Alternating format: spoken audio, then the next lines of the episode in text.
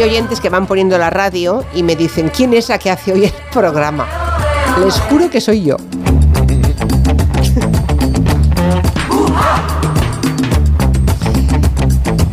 Tenemos, una vez acabada la huelga de guionistas en Estados Unidos, eh, tenemos una ola de calor tremenda. No sé si hoy Miki Otero ha sudado más de lo normal o no. Yo estoy sudando desde primera hora de la Toda la mañana. espalda sudada. Sí, es horrible. ahora o sea, es, es ver, horrible. ¿Puedo decir Es- una cosa? eh, sí, No es Máximo una ola de Pradera. calor, lo estaba comentando con Santi Bueno, Segurola. ya empezamos con los tiquismiquis. No, no es una ola de calor, es el verano, que ya nos tenemos que acostumbrar a que dura más. Qué O sea, horror. esto dura hasta, hasta Navidad. octubre. hasta Seis Navidad. meses, ¿no? Hombre, si está Santi Segurola también. Aquí Buenas estoy. tardes. Oh, buenas tardes en el Festival de Donosti. Sí. De Donosti Ya- de los Reyes. Exacto, ya te hubiera gustado a ti estar en otro San Todo Sebastián. ¿eh? por estar cerca de tu casa, pero no, San Sebastián de los Reyes, pero y lo contento que está Máximo Pradera de sentirse acompañado, ¿eh? Bueno, doblemente contento porque se acaba de aprobar la ley del eh, bienestar animal y ya Sí. no me podéis dejar abandonado en la calle. Aquí además de Miki Otero tenemos a Nuria Torreblanca, ella suda menos, no es de sudar. No, yo de- no, yo soy más de Pero hasta ella ha notado que hace calor, ¿eh? un poquito. Bueno, vale. Encima viene vestida como de princesita, ¿no? Sí, De Sigrid. Sí, Sigrid, sí. porque nos quiere hablar de un mágico mundo de colores. Ahí estamos. Oh.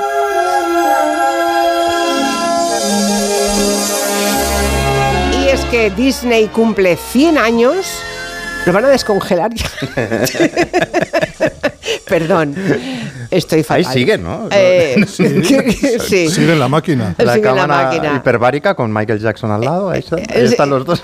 Y con Elvis. No, Elvis está vivo. Elvis dicen que trabaja en una gasolinera de Montana. Vale. Allí lo vieron la última vez. Que, a ver, un momentito. po- Pon la música otra vez, por favor. Esto es, es que de verdad me rompéis la magia. Pobrecita, se viste de rosa y mira. Disney cumple 100 años y la compañía lo va a celebrar relanzando algunas de sus mejores películas en las salas de cine. Bueno, y también contando sitios en los que grabaron, ¿no? Sí. Hay un par de ciudades españolas entre esos lugares. Sí, sí, sí. Bueno, además de algunas localizaciones míticas como el Big Ben de Londres para Peter Pan o la Catedral de St. Paul pa- también de Londres para Mary Poppins, que le encanta a Max. Mary Poppins es su peliculón. Mi segunda película La que no, favorita. la primera ya sabemos cuál es. Ya- ¿Cuál? Sonrisas y lágrimas. Qué lástima, sí, sí, sí. Ah, sonrisas y lágrimas. No, bueno, en- el-. ¿Ves? Se lo Qué sueltas y- rarito, Sí, sí, sí. qué rarito Sea donde eres. sea, tú di Máximo. Pradera, eres raro, ¿eh? Porque los, que te los que no te conocen dirían, ¿cómo que sonrisas y lágrimas? ¿Cómo que Mary Poppins? No le pega, pues no, sí. no le pega nada. Sí, sí, sí. Este en su casa debe ser. yo Tremendo. recuerdo, yo de recuerdo llorar el todos los días viendo novelas de. eh, viendo series de novelas de amor. Me crié con Tellado y Selene, sí. Eh, Julia, yo la primera película que recuerdo de haber ido al cine, de estar en el cine y de ser consciente de que estaba viendo una película fue Mary Poppins en el Teatro Ízaro de Bilbao. Mm. O sea, El otro, el que el Club de la Ducha nos cantó lo del no móvil, o sea, Santi Segurola y su mundo también. Yo me voy a hacer una fama de iconoclasta terrible, pero no soporto Mary Poppins. Puedo siquiera- entenderlo. O sea, no, Ni no- siquiera cuando los niños de la hijos de Banks le cantan lo de cómo quieren que sea la niñera. Eso es peor. Na, No, na, no. ni, no, No me gusta. na, Mary na. Poppins nunca me ha gustado, ni como. no, para nada. Los niños me parecen un espanto, los dos. Pues salían Son luego, horrorosos. Salían ¿Quién luego hizo- en El abuelo está loco loco, ¿eh? ¿Quién hizo, ¿Quién hizo ese casting, por favor? Un loco, loco, loco. Bueno, vamos al turrón Sí. con el tema de las localizaciones. Hemos dicho que se han comentado estos días localizaciones Disney, ha puesto ahí, ha contado dónde se habían rodado, dónde se habían inspirado esas escenas. Y también tenemos dos escenarios españoles que quizá no todo el mundo lo conoce, pero por ejemplo, el Alcázar de Segovia es un castillo perfecto para la madrastra de Blancanieves. Dime qué desea saber, Majestad. Tan solo dime una cosa. ¿Quién es en este reino la más hermosa? Bellísima eres, Majestad. Pero ah, existe otra. Una criatura que aún. Bueno, pues solo el 14% de españoles sabían que el castillo de Blancanieves está inspirado en el Alcázar de Segovia, que perdonad, pero muchos segovianos se refieren a él como cariñosamente como Euro Disney en su propia ciudad. Sí, Ah, sí, sí. no sabía. La otra localización española es la Plaza de España de Sevilla, donde se rodó en 2002 una de las escenas de Star Wars Episodio 2, El ataque de los clones. Bueno, la encuesta de Disney también ha preguntado a los españoles qué localizaciones para futuras películas quisieran ver. Hablan de la Sagrada Familia, de la Catedral de Sevilla, y el estudio también cita las escenas icónicas preferidas por los españoles. Anda, a ver, a ver. En el número uno, Dama y Golfo compartiendo el plato de espaguetis en La Dama y el vagabundo? No tiene igual, cuesta no. Estoy viendo las caídas de ojos de ella. Qué bonitos son. Esas pestañas largas. Yo me- También me recuerda a Monegal, esto que pasa. El que las por las pestañas. No. La segunda escena preferida, los enanitos cantando I Ho, Blancanieves y los siete enanitos. Vale,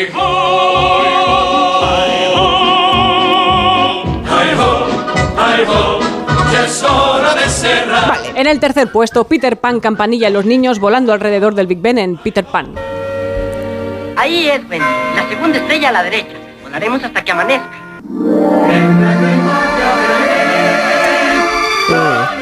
Y en el cuarto puesto, Aladdin y Jasmine volando sobre la alfombra mágica en Aladdin.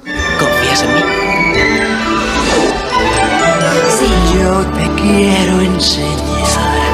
O sea, veo mucho romanticismo y poco gore, porque yo aquí vengo a preguntarme en plan gabinete, ¿qué le debemos a Disney, amigos? ¿Qué le debemos? Pues le debemos nos, que nos haya enseñado, por ejemplo, la amistad a través de los buitres del libro de la selva, que Sí. se parecía mucho a los Beatles. Oye, oxigenado, ¿qué vamos a hacer? Yo no sé, ¿qué quieres hacer? ¡Eh, chicos!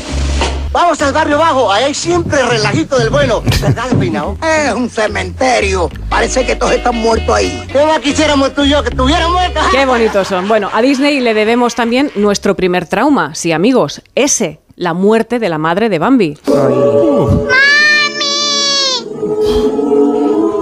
Tu madre no podrá venir ya más. Los hombres se la han llevado. Debes ser valiente y aprender a andar solito. Ay, esto que se lo pongan a los de aquel pueblo que por Sí. Salongar Organic los tienen Sí. muriéndose de sed. ¿eh? Sí, sí. Lo tendrían que ver. Bueno, qué bonita infancia nos diste, Walt. Y no, no hay trauma 1 sin trauma 2. Aquí os traigo la muerte de Mufasa, el padre del Rey León. Es. Papá, por favor. Tienes que levantarte. Papá. Hay que ir a casa. Bueno, qué bonita tarde se está y quedando. de Dumbo, de Dumbo no hay Bueno, noticias. Atención, a Disney, sí, ahí vamos, Santi, le debemos educación, viva el vino, ¿no? Vivimos nuestra primera borrachera a través de los ojos de Dumbo. ¿Qué voy a hacer? Yo no lo sé. Ya no me a embriagar. Al que abusa del licor se le aparece una visión. Son elefantes en color que espantan y dan terror.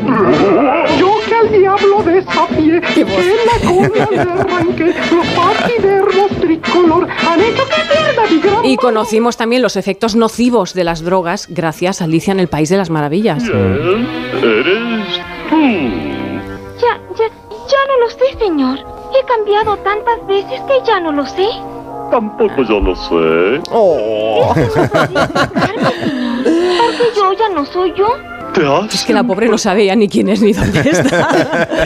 Pues a eso le debemos, bueno, a Disney muchos momentos buenos, pero claro. mm, A mí la también- sirenita, a mí Úrsula. La Úrsula. Yo soy muy de Úrsula. Yo de Cruella. Pero que os gusta o que os da miedo. No, no, a mí A me miedo. encantaba. Ah, A mí me encanta Úrsula, no, a mí la Cruella de Vil no.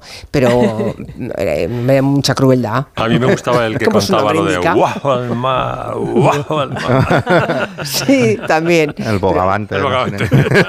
¿Era un bogavante? Sí, claro. Algo así. sí. Guau ¿Ah. Pero el mensaje de Úrsula era absolutamente feminista. La tonta era la sirenita. Pero la Úrsula tenía- daba, Sí. daba en el clavo. La canción esa que pusiste un día, que era como una especie de himno feminista. Sí, No, sí, no me acuerdo sí, cómo sí. era. Bueno, que suenen los burros, venga. Uy. Disneylandia no existe ya para ti. Se llama Disneylandia esta canción. Sin dinero no, no saliste nunca de aquí. El miércoles pasaron por este programa Manolo García y Kimi Portet. Eh, Muy vuelven, grandes, van a muy grabar. grandes, sí, muy grandes, Qué muy pena, grandes. qué pena no haber coincidido, ¿eh? Yo estaba con la foto ya preparada. Ay, sí, en plan fan. ¿no? En plan fan total. Fans. Hay que decirlo en plural, queda más Muy chulo. fans. Only fans. Bueno, el caso es que eh, también Miki Otero ha pensado luces y sombras del mundo Disney y va a insistir en la parte oscura, ¿no? Sí, de los parques de atracciones. El de- reverso de Disney. tenebroso de El, el lado tenebroso de Disney. Cuando alguien sonríe o con una sonrisa demasiado, sonrisa demasiado blanca, siempre sospechas, ¿no?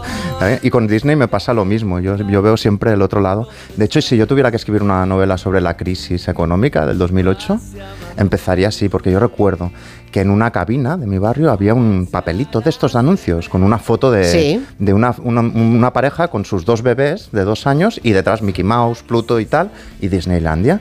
Y ponía en el papelito, ponía eh, que guarde un buen recuerdo de su infancia. Photoshop por 5 euros. Era un tío que se anunciaba para que tú le mandaras la foto familiar y él con Photoshop te ponía que habías estado en Disneylandia. Oh. De tal modo que en el futuro tú le podrías decir a tus bebés, mira, mira dónde estuvimos de vacaciones. de vacaciones. Qué fuerte. Y eso fue en plena crisis cuando nadie podía Ya. ni viajar, ¿no? Pero bueno, sí, la historia de los parques de atracciones Disney tiene una, una cara B. De hecho, en mi primera novela, y lo musical, básicamente está ambientada en una especie de sitio así, con mucha historia. Eh, una muy mítica es que en agosto del 70, por ejemplo, eh, decenas de hippies, que eran unos hippies así que les molaba mucho el cachondeo, asaltaron Disneylandia, eh, en concreto la isla de Tom Sawyer, se pusieron a fumar marihuana y a repartir octavillas contra Vietnam, y fue el primer día y casi el último que cerró el parque de atracciones que no se mantuvo abierto, lo cerraron para, para poderlos eh, echar. Y hay una larga historia de ex trabajadores de Disney que denuncian un poco cómo funciona en los parques de Disney por dentro. Lo primero sería poner esta canción. Ariel, escúchame. Ese mundo está muy mal. La vida bajo el mar es mucho mejor que el mundo de allá arriba. ¿Tú crees que.? La, la vida bajo Disneylandia tampo- también es un poco peor que la que hay allá arriba. Lo primero es que, que, claro, no se puede romper la magia en ningún momento. Ningún niño puede ver a un pato Donald con pantalones o a una ardilla sin, sin cabeza, ¿no? Bueno, O sea, claro, eso es Claro, claro. no Entonces, para que eso no suceda, eh, los trabajadores tienen que, si llegan con coche, aparcar muy lejos. Eh, si llegan en bus, lo, lo mismo. Y entonces hay todo, debajo de- del parque hay toda una especie de ciudad subterránea de laberintos y de, y de catacumbas por donde circulan para poder cambiarse, etcétera, etcétera. A mí todo esto me sugiere muchas imágenes y se- por lo visto se, se trasladan en carritos de golf eléctricos, pero por ahí es por donde eh, pasa la basura. La basura tiene un sistema empaquetado al vacío y va directamente de las atracciones y los bares de arriba a donde están ellos, ¿no? De tal modo que tú arriba estás oliendo a purpurina y a palomitas y abajo huele a basura. Y encima tienen que, tienen que sortear y los te, vas en- y te vas encontrando como a, a, a goofies con barba de tres días, hechos polvo, etcétera, etcétera. La imagen, la imagen sería eh, más o menos esa. Y los trabajadores tienen todo un código y un proceso de selección especial. Han sido trabajadores o animalitos y peluches de Disney, Robin Williams, Steve Martin, Michelle ¿Ah, sí? Pfeiffer, Kevin Costner. Sí, eso es lo que he leído yo. Yo no quiero una denuncia, una demanda de Goofy o, de- o que mi- Mickey Mouse me envió sus sicarios. Todo esto yo no lo he vivido, pero lo he leído en libros que- de ex trabajadores, ¿no? Y toda la cuestión laboral tiene mucho intríngulis.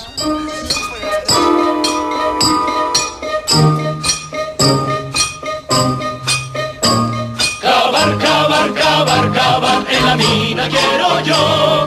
Hay, por ejemplo, para poder entrar ya hay como rasgos físicos que debes tener. Si quieres ser princesa tienes que medir entre 1,63 y 1,73 y luego tienes que hacer un casting como si fuera para una obra de, de teatro, ¿no? Por ejemplo, un trabajador explicaba que a él le había tocado disfrazarse de Pluto y pasar el costacésped eh, silbando, ¿no? Es como...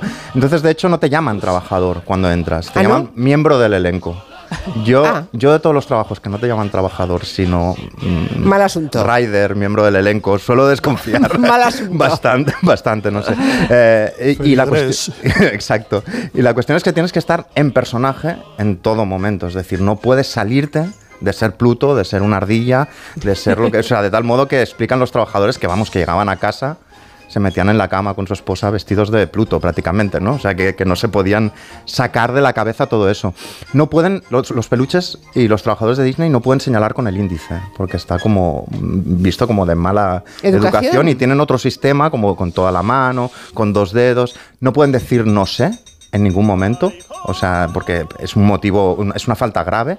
Si alguien les pregunta algo y no lo saben, tienen que dirigirse a otro eh, trabajador. Y, y insisto, eh, como en la natación sincronizada, aquella que decía lo de trágate el vómito, pues lo mismo. Es decir, si alguien se encuentra mal, si Mickey Mouse se encuentra mal y vomita, pues vomita dentro del traje, pero en ningún momento Pero no se saca la se- capucha ni ma- Claro, claro. Y si muerto. se desmaya, pues se desmaya. Ya, ya. ah, eh, Esto allí. es, una, es una distopía. Es- Sí, sí, sí. Bueno, de eso va mi primera novela, precisamente.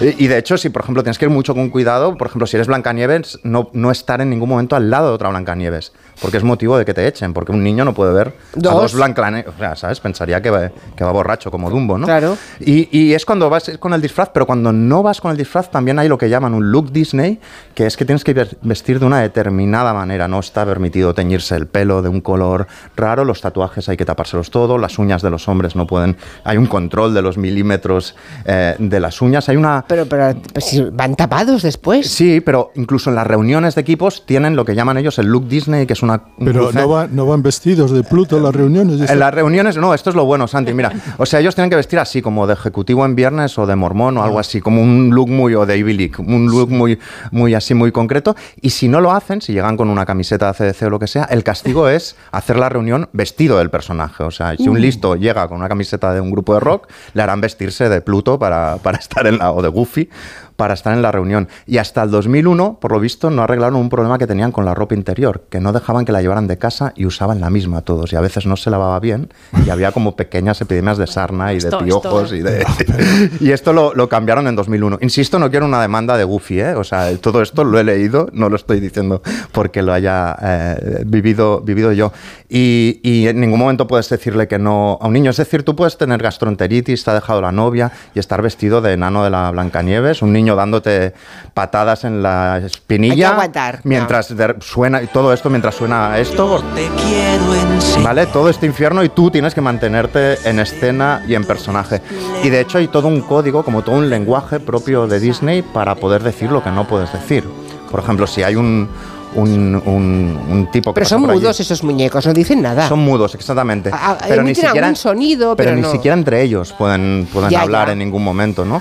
Y por ejemplo, si hay un tío que los incordia mucho, un visitante, un cliente que los incordia mucho, a ti si te dicen que tengas un día mágico, o también que tengas un día Disney, lo que te están diciendo es que te den o vete a la mierda. Es suma, su- en su código interno, foten, ¿no? Vale. que tengas un día mágico es vete a la mierda, me estás Vale, jodiendo la, la vida, ¿no? Y de hecho, código V, V lo llaman a, a recoger el vómito de, un- de- de- de alguno de los clientes. Hay toda. o- Operación Polvo Blanco. Esto es muy curioso. Por lo visto, hay tantos. eh, no es lo que pensáis. Hay tantos, hay tantos fans acérrimos de Disney que cuando fallece un ser querido pretenden eh, arrojar las cenizas mortuorias del ser querido en el, ¿En el Disney- parque? en el parque, pero claro, eso está prohibido, ¿no?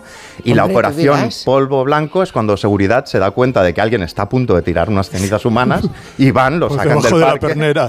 Y de, hecho, y de hecho hay incluso una pequeña cárcel Disney que todo el mundo nos imaginábamos, que eran unas mazmorras, etcétera, etcétera, pero por lo visto es algo muy discreto, al menos en Florida, al lado de la tienda eh, de dulces. Y también merece un capítulo aparte el tema del amor, del romance y del sexo, ¿no?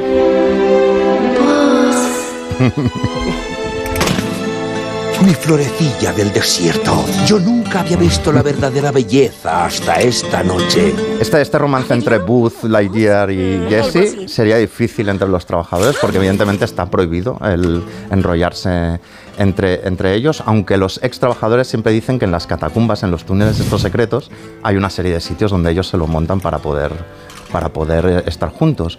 Y en uno de los libros que, que leí explicaban que el sexo era casi por castas, es decir, un, un Buddy no se enrollaba con una Blancanieves, sino con una Jessica, con alguien de su universo Ah, o de... ah, porque va por, catego- por categoría. o O, de sea, hay muñecos más importantes que otros. Sí, o, o- que son más afines. O sea, ¿no? Blancanieves solo con los enanitos, ¿no? De hecho, de Uy, hecho, uy, uy. ellos exa- exactamente. Muy bien, Nuria, muy rápida. En el Bagdad había ese número. Sí, lo recuerdo. Y de hecho, eh, dicen algunos trabajadores, por ejemplo, que en, en los parques americanos que unos, alguno de los mejores sitios es la isla de Tom Sawyer y otro que hay un elefante enorme en la zona de Tarzán donde caben dos y que ahí se puede hacer también muy bien. Y, y explican, por ejemplo, el caso de un Jack Sparrow que se enrolló con Ariel de la Sirenita y los, los echaron a los dos. Oh. Igual, que, igual que también dicen de en 1980 un tal Winnie the Pooh que harto de que una niña le incordiara le dio un cachete y también a Winnie the Pooh lo, lo tuvieron, Claro. que, lo tuvieron que despedir. Y luego, por último, está el tema del dinero, ¿no? Tengo tres columnas, sí. Parecen unas torres todas las monedas que yo he guardado aquí. Este es el tío Gilito, pero todas estas normas que hemos dicho eh, no, no funcionan eh, y no son necesarias en un sitio muy elitista que se llama el Club 33. Es un club de mega élite, carísimo de, entrar. No se sabe si Club 33 es por el número donde está situado o por el año en que se derogó la, la ley seca, pero el caso es que dentro del club se puede fumar, se puede beber alcohol. Hay chefs famosos preparando los, los buffets. eh, y si estáis pensando cómo en entrar, por ejemplo, la lista de, de espera ahora mismo es de 15 años. La entrada vale 25 mil no dólares. ya no llego.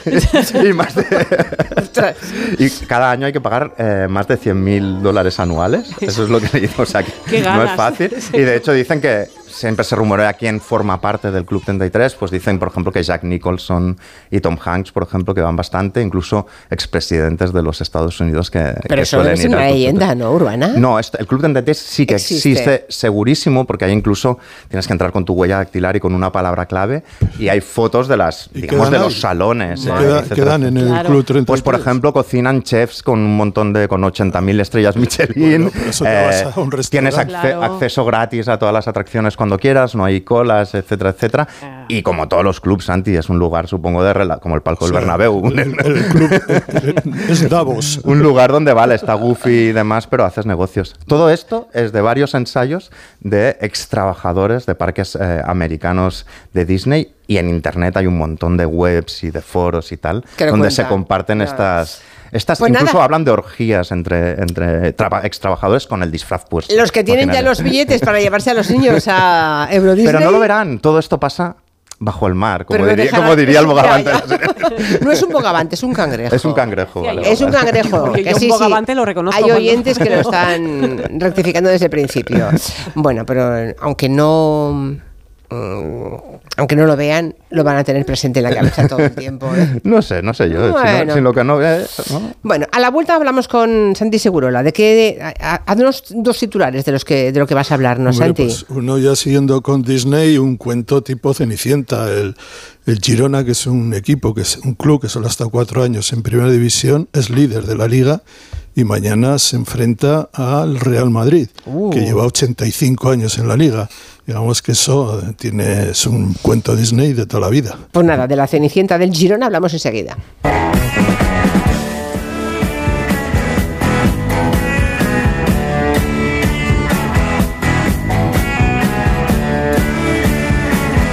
De 3 a 7 en Onda Cero, Julia en la Onda. Con Julia Otero.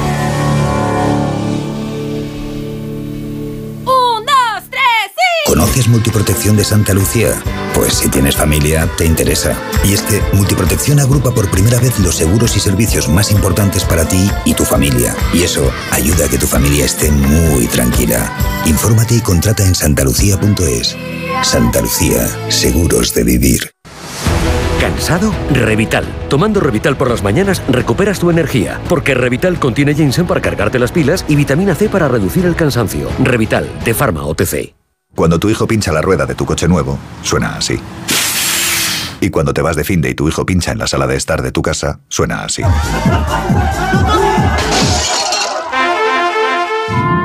Ahora, si juntas tus seguros de coche y hogar, además de un ahorro garantizado, te incluimos la cobertura de neumáticos y un manitas para el hogar, sí o sí.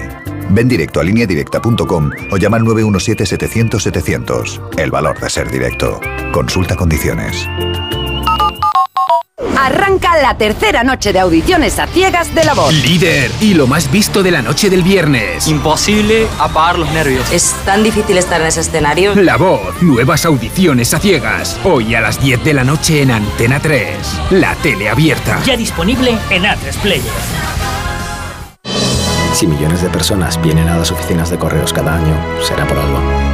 Ingresar y retirar efectivo de tu cuenta bancaria en nuestras oficinas de forma fácil y segura es uno de esos algo. Descubre este y otros productos en las oficinas de correos y en visitcorreos.es. ¿Con ganas de perderte por España un fin de semana? ¿Volar a destinos europeos? ¿O escaparte ese puente que tanto tiempo has estado esperando? Escápate y recarga. Reserva las mejores escapadas en viajes el corte inglés. Sin gastos de cancelación. Y si encuentras un precio mejor, te lo igualan. Consulta condiciones. Yo te digo Don Pepe y lo primero que piensas es anillo en encima del nudillo y coscorro. Esto no se le puede hacer a una niña de 14 años. Ponerte con una falda corta y unas medias encima de la mesa de un laboratorio de química de un colegio. Salvados, nueva temporada. El domingo a las nueve y media de la noche en La Sexta. Llega el sorteo 11 del 11 de la 11, el sorteo que más da. Un momento, un momento, un momento. ¿Qué pasa? ¿Cómo que más da? ¿Qué más te dará a ti? Que son 11 millones. Vamos a ver cómo te lo explico. Como son 11 millones y 11 premios de un millón lo que da, pues es el sorteo que más da. ¿Cómo que qué más da? Pues tú mismo. Pero a mí no me da igual. Son 11 millones, ya te lo digo. Bueno, ya está a la venta el sorteo 11 del 11 de la 11. Un premio de 11 millones y 11 premios de un millón. El sorteo de la 11 que más premios millonarios da. A todos los que jugáis a la 11, bien jugado. Juega responsablemente y solo si eres mayor de edad. Compramos tu coche si está bien cuidado. Yamóvil, nueva tienda en Alcalá de Henares. Verás eficacia y seriedad. Más de 50 años haciendo lo que más nos gusta. Comprar tu coche. Nadie te pagará tanto si lo tienes bien cuidado. Yamóvil, los auténticos seminuevos. Regresa a la carrera Wonder Woman. Participa y súmate a la carrera por la igualdad y la justicia. El 15 de octubre corre con nosotras y únete a este movimiento de energía para que nada pueda pararnos. Apúntate ya. Recoge tu dorsal en el Centro Comercial Gran Vía de Hortaleza el 13 de octubre de 5 a 8 de la tarde y el 14 de octubre de 11 a 8 de la tarde. ¿Tienes miedo al dentista? ¿Sufres con tu boca? En Dental Corbella somos líderes en implantología dental. Tus dientes fijos en una sola sesión, incluso en casos de poco hueso. Además, no te enterarás de nada por la sedación monitorizada. Cinco clínicas en Madrid. Pide cita gratuita en dentalcorbella.com y en el 91 111 75 75. En la vida hay cambios muy importantes. Un cambio de casa, una oficina nueva, un local más grande. Para que esos cambios sean perfectos, acude a los profesionales de mudanzas Segoviana. Mudanzas del hogar, guardamuebles, mudanzas de oficinas en toda la comunidad de Madrid. Consulta las ofertas en amsegoviana.com o en el 91 548 77 18. Si no puede hacer frente a sus pagos y tiene casa en propiedad, llame a Grupos Eneas 91 639 0347 o escriba a info@gruposeneas.com. Arranca la segunda temporada del Real Teatro de Retiro, el escenario para niños del Teatro Real y Ayuntamiento de Madrid. Comenzamos con El Patito Feo, con títeres y orquesta en directo. Sábados y domingos desde el 7 de octubre en la Plaza Daoiz y Velarde, Metro Pacífico. Entradas por 15 y 20 euros en realteatroderetiro.es.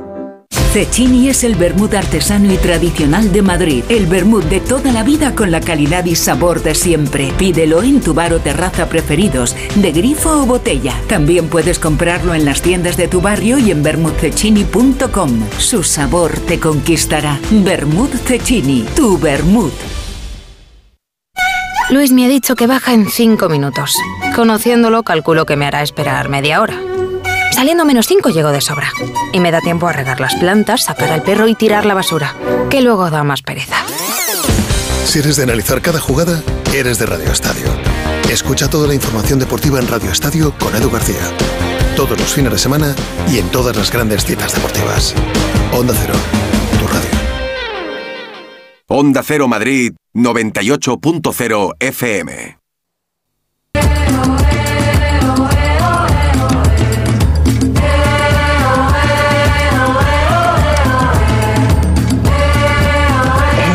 Seguimos en el territorio Comanche con Máximo Pradera, con Nuria Torreblanca, con Miki Otero y ahora con Santi Segurola, que ya mm, imbuido del espíritu Disney, ah, nos ha dicho que quizá lo del Girona se parece un poco a Cenicienta, que de pronto mañana se encuentra jugando contra el Real Madrid. Sí, es que mañana juegan el primero contra el segundo y el segundo es el Real Madrid. Por raro que parezca, es así. Sí, sí. Y por decir, bueno, es el comienzo de temporada, cierto, es, eh, solo se llevan siete partidos, pero es que en esos siete partidos el Girona ha ganado seis y ha empatado uno. Es el equipo que más goles ha marcado y estamos hablando de un club que, vuelvo a repetir, eh, jugó, llegó a primera división en 2017, que bajó, que descendió, estuvo dos años en segunda división y que el número total de temporadas en primera son cuatro. Se rompe España. Se rompe España. Porque Puigdemont es de Girona. Hombre. eh, todavía Puigdemont, antes de fugarse, lo último que hizo Eso, fue ver un Girona-Madrid. un Girona que ganó Madrid. Girona. Se rompe España. Y luego salió por, no sé si por Bow o por, por, por Bow o por donde fuera, pero esa es la realidad, porque eres de Girona. Eh, en cualquier caso, es un partido muy atractivo, pero que dice mucho del fútbol. Por ejemplo, el Real Madrid es sin duda el club más popular, el más potente del mundo, sin duda. Eso es así. Acaba de hacer un, un campo galáctico en el que se ha gastado más de mil millones de euros. Bueno, eso, el Girona es un Que, club... perdona, Santi, vamos a tardar en recuperarlos dos tardes, ¿no? Porque se va a ceder. Todos los, todos los días va a haber algo. Claro, claro. Y, y el Girona es un club pequeño, tiene un paraguas importante que pertenece al, al grupo del Manchester City, es decir, un grupo en el que hay 13 equipos y que de alguna manera ejerce como paraguas, pero es un paraguas menor, no es que el Manchester City le da jugadores a- al Girona, digamos que los mejores jugadores del Manchester City se quedan allí, los segundos mejores jugadores del Manchester City le- los vende caros a otros equipos y así bajando. Lo que está bien, lo que está muy bien del Girona son dos o tres cosas para mí. Y esto es valioso para el fútbol. Cuando dice, no, es que el fútbol, el meritoriaje, eh, no, eh, el mérito no, no tiene que ver, que tiene que ver solo con la potencia de los clubes. Tiene que haber una liga donde solo juegan el Barça, el Madrid, el Manchester United, el Liverpool y el Bayern. Y yo creo que no, que el fútbol, como todo en la vida, el mérito cuenta. Y el mérito del Girona es que con muchos menos recursos, con, con una ciudad pequeña, con un campo pequeño, eh, es capaz de mostrar al fútbol, yo diría que al mundo, una manera de enfrentarse a esa pequeñez con grandeza. Es decir, el, el- el Girona es un equipo que juega, que es pequeño, pero juega a lo grande. Que no ha nacido para resistir ha nacido, juega para que le resistan. Y esto yo creo que es bueno no solo para el Girona, yo creo que es una buena lección para muchos equipos que Claro. parece que llegan a primera división y tienen que mantenerse como sea, jugando mal, dando patadas, eh, Mm. me- metiéndose en el área y tal. Y el Girona lo está haciendo de tal manera que Con es- ambición, con ganas. con- Exactamente. sí, y sí, es, sí. La, es la comidilla, es la película de, de Ya, esta ya. temporada. Y creo que la expectación para mañana es enorme y todos mm, dispuestos a ver a un jugador de 19 años que no conocía a nadie, yo desde luego no le conocía, brasileño, se llama Sabio, le llaman Sabiño, y está armando un taco esta temporada Mm. de tal calibre que tenemos todas ganas de ver a ver cómo funciona mañana. Bueno, estas son las cosas buenas del fútbol. Mañana a las seis y media es, ¿no? Exactamente. Vale, pues mira, me obligas a ver el partido, no tenía la intención, Pues pero ahora ya me ha apuntado el nombre, mañana luego- voy a verlo. Pero mira. luego tienes que ver el siguiente, que es la Real Sociedad Atleti de Bilbao. Va- Oh, vaya marronazo. Bueno, vale, vale. Bueno, luego, luego te pregunto por Negreira, ¿eh? porque me estuve el cohecho, pero ahora que Máximo Pradera eh, nos recomiende una serie, me han dicho que has visto una tal Las Gotas de Dios. Las Gotas de Dios, Que se refiere al vino, ¿no? Sí, sí, sí. que sí. te ha encantado. Me ha encantado porque es como la serie del ajedrez de Gambito de Dama con esta chica excepcionalmente dotada que mm, llegaba campeona, ¿no? pero trasladado al mundo de la enología. ¿no? Y bueno, es una miniserie francesa de ocho episodios de 50 minutos que me está me ha, me ha atrapado desde el minuto uno. La, eh, la prota es esta chica, Camille, ¿no? Sí. Su padre, mm, que es un súper experto en vinos, eh, edita en la ficción la guía más prestigiosa del mundo, que es la guía Leger, que si no la tienes, pues eres un pringao, ¿no? Y la entrena para que tenga en la cabeza como los ajedrecistas tienen las aperturas, para no perder tiempo pensando en la primera fase del juego, eh, para que tenga en la cabeza, Camil, todos los sabores y olores que puede haber en un vino, ¿no? perfectamente clasificados. Y esto es- vamos a escuchar el entrenamiento. Melón. Pera. Apio. Tilo. Lichi. Melocotón. Manzana. No lo sé. Piénsalo. ¿Me das un poco más? No, Por favor. he dicho que no.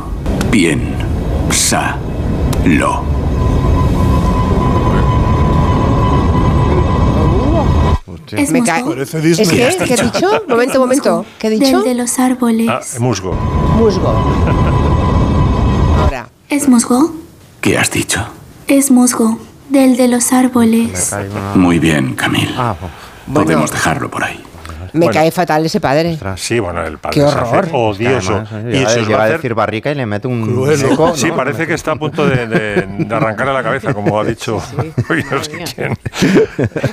El, así, el agresor de, el agresor del alcalde le había dicho a otro de te voy a arrancar la cabeza, ¿no? El, el eh, Biondi este.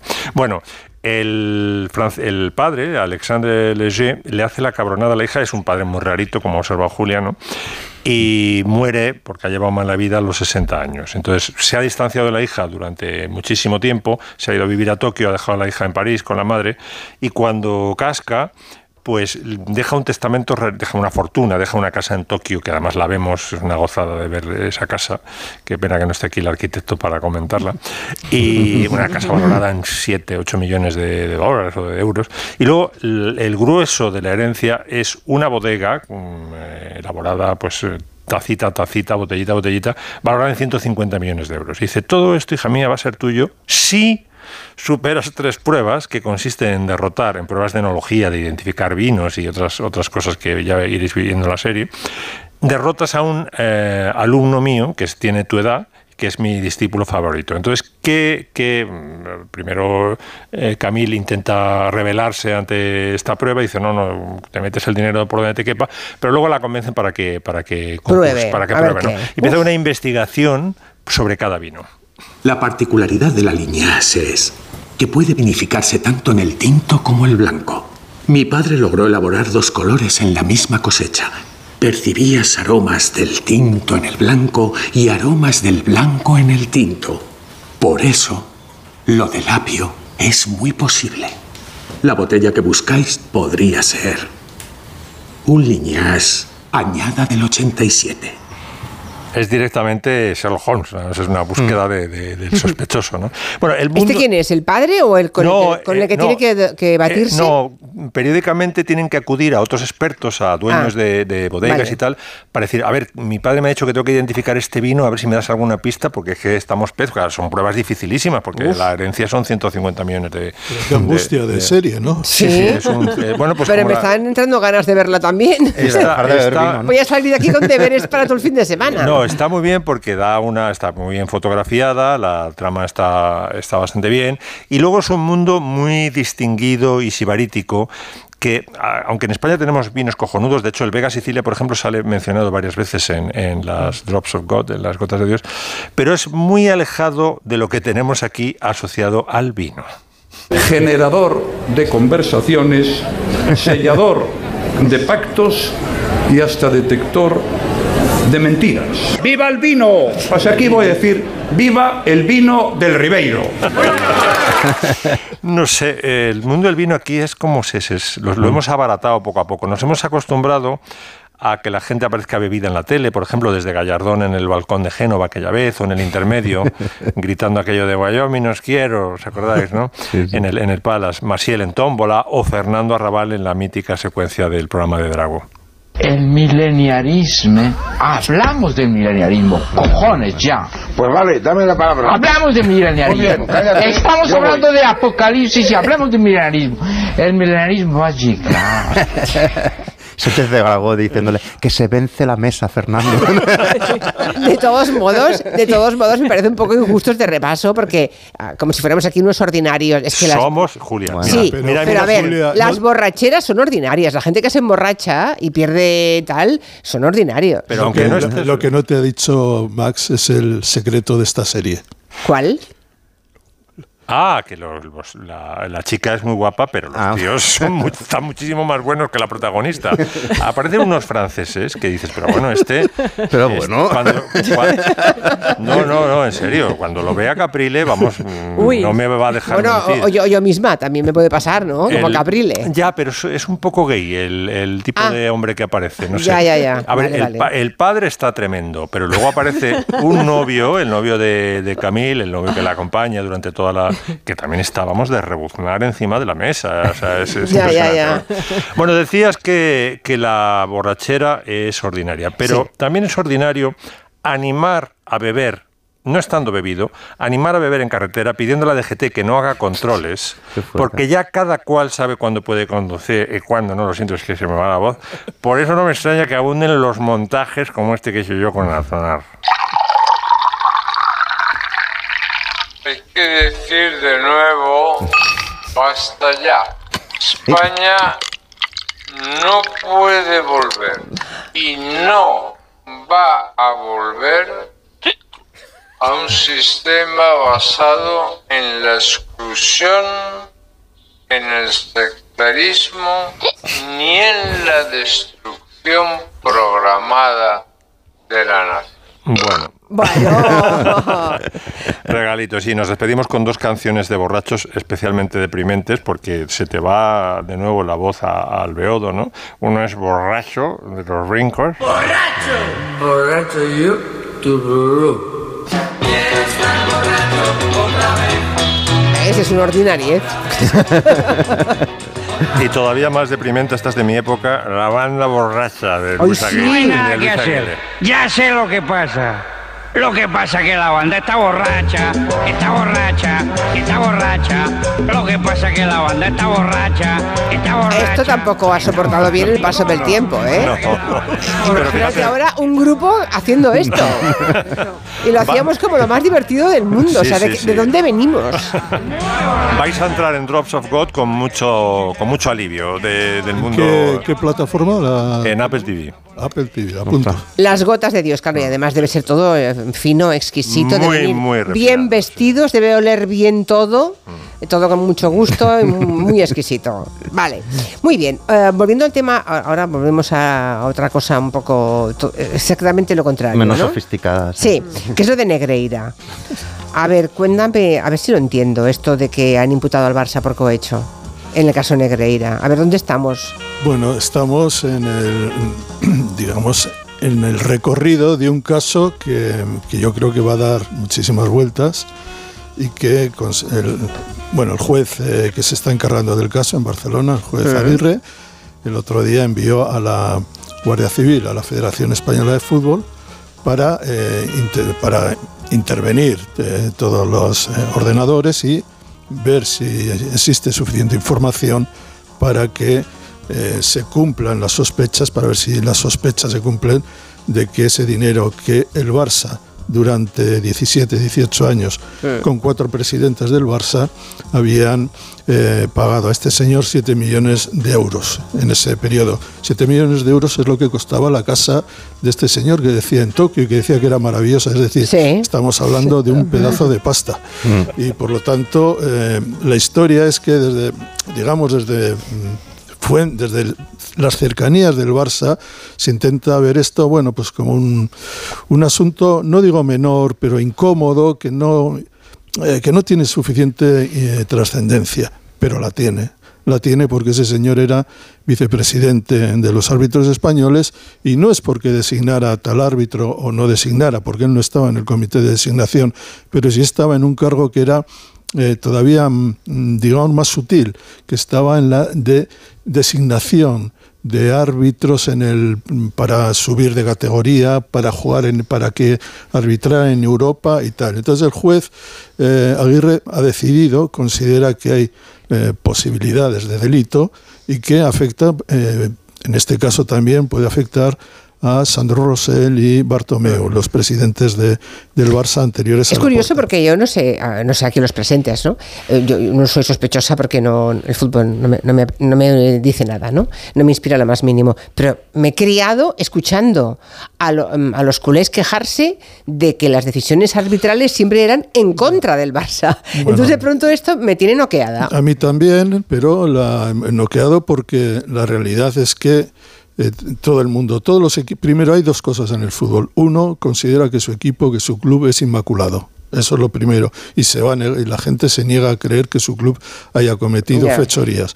Pero los clubes cometen fechorías, eso Sí, es sí, verdad. eso en seguro. segundo lugar, lo que sorprende es que no se conoce un caso igual de un miembro federativo, es decir, un personaje público eh, pagado bajo cuerda eh, por un club durante 18 años por, una, can- por cantidades muy elevadas. ¿A cambio de qué?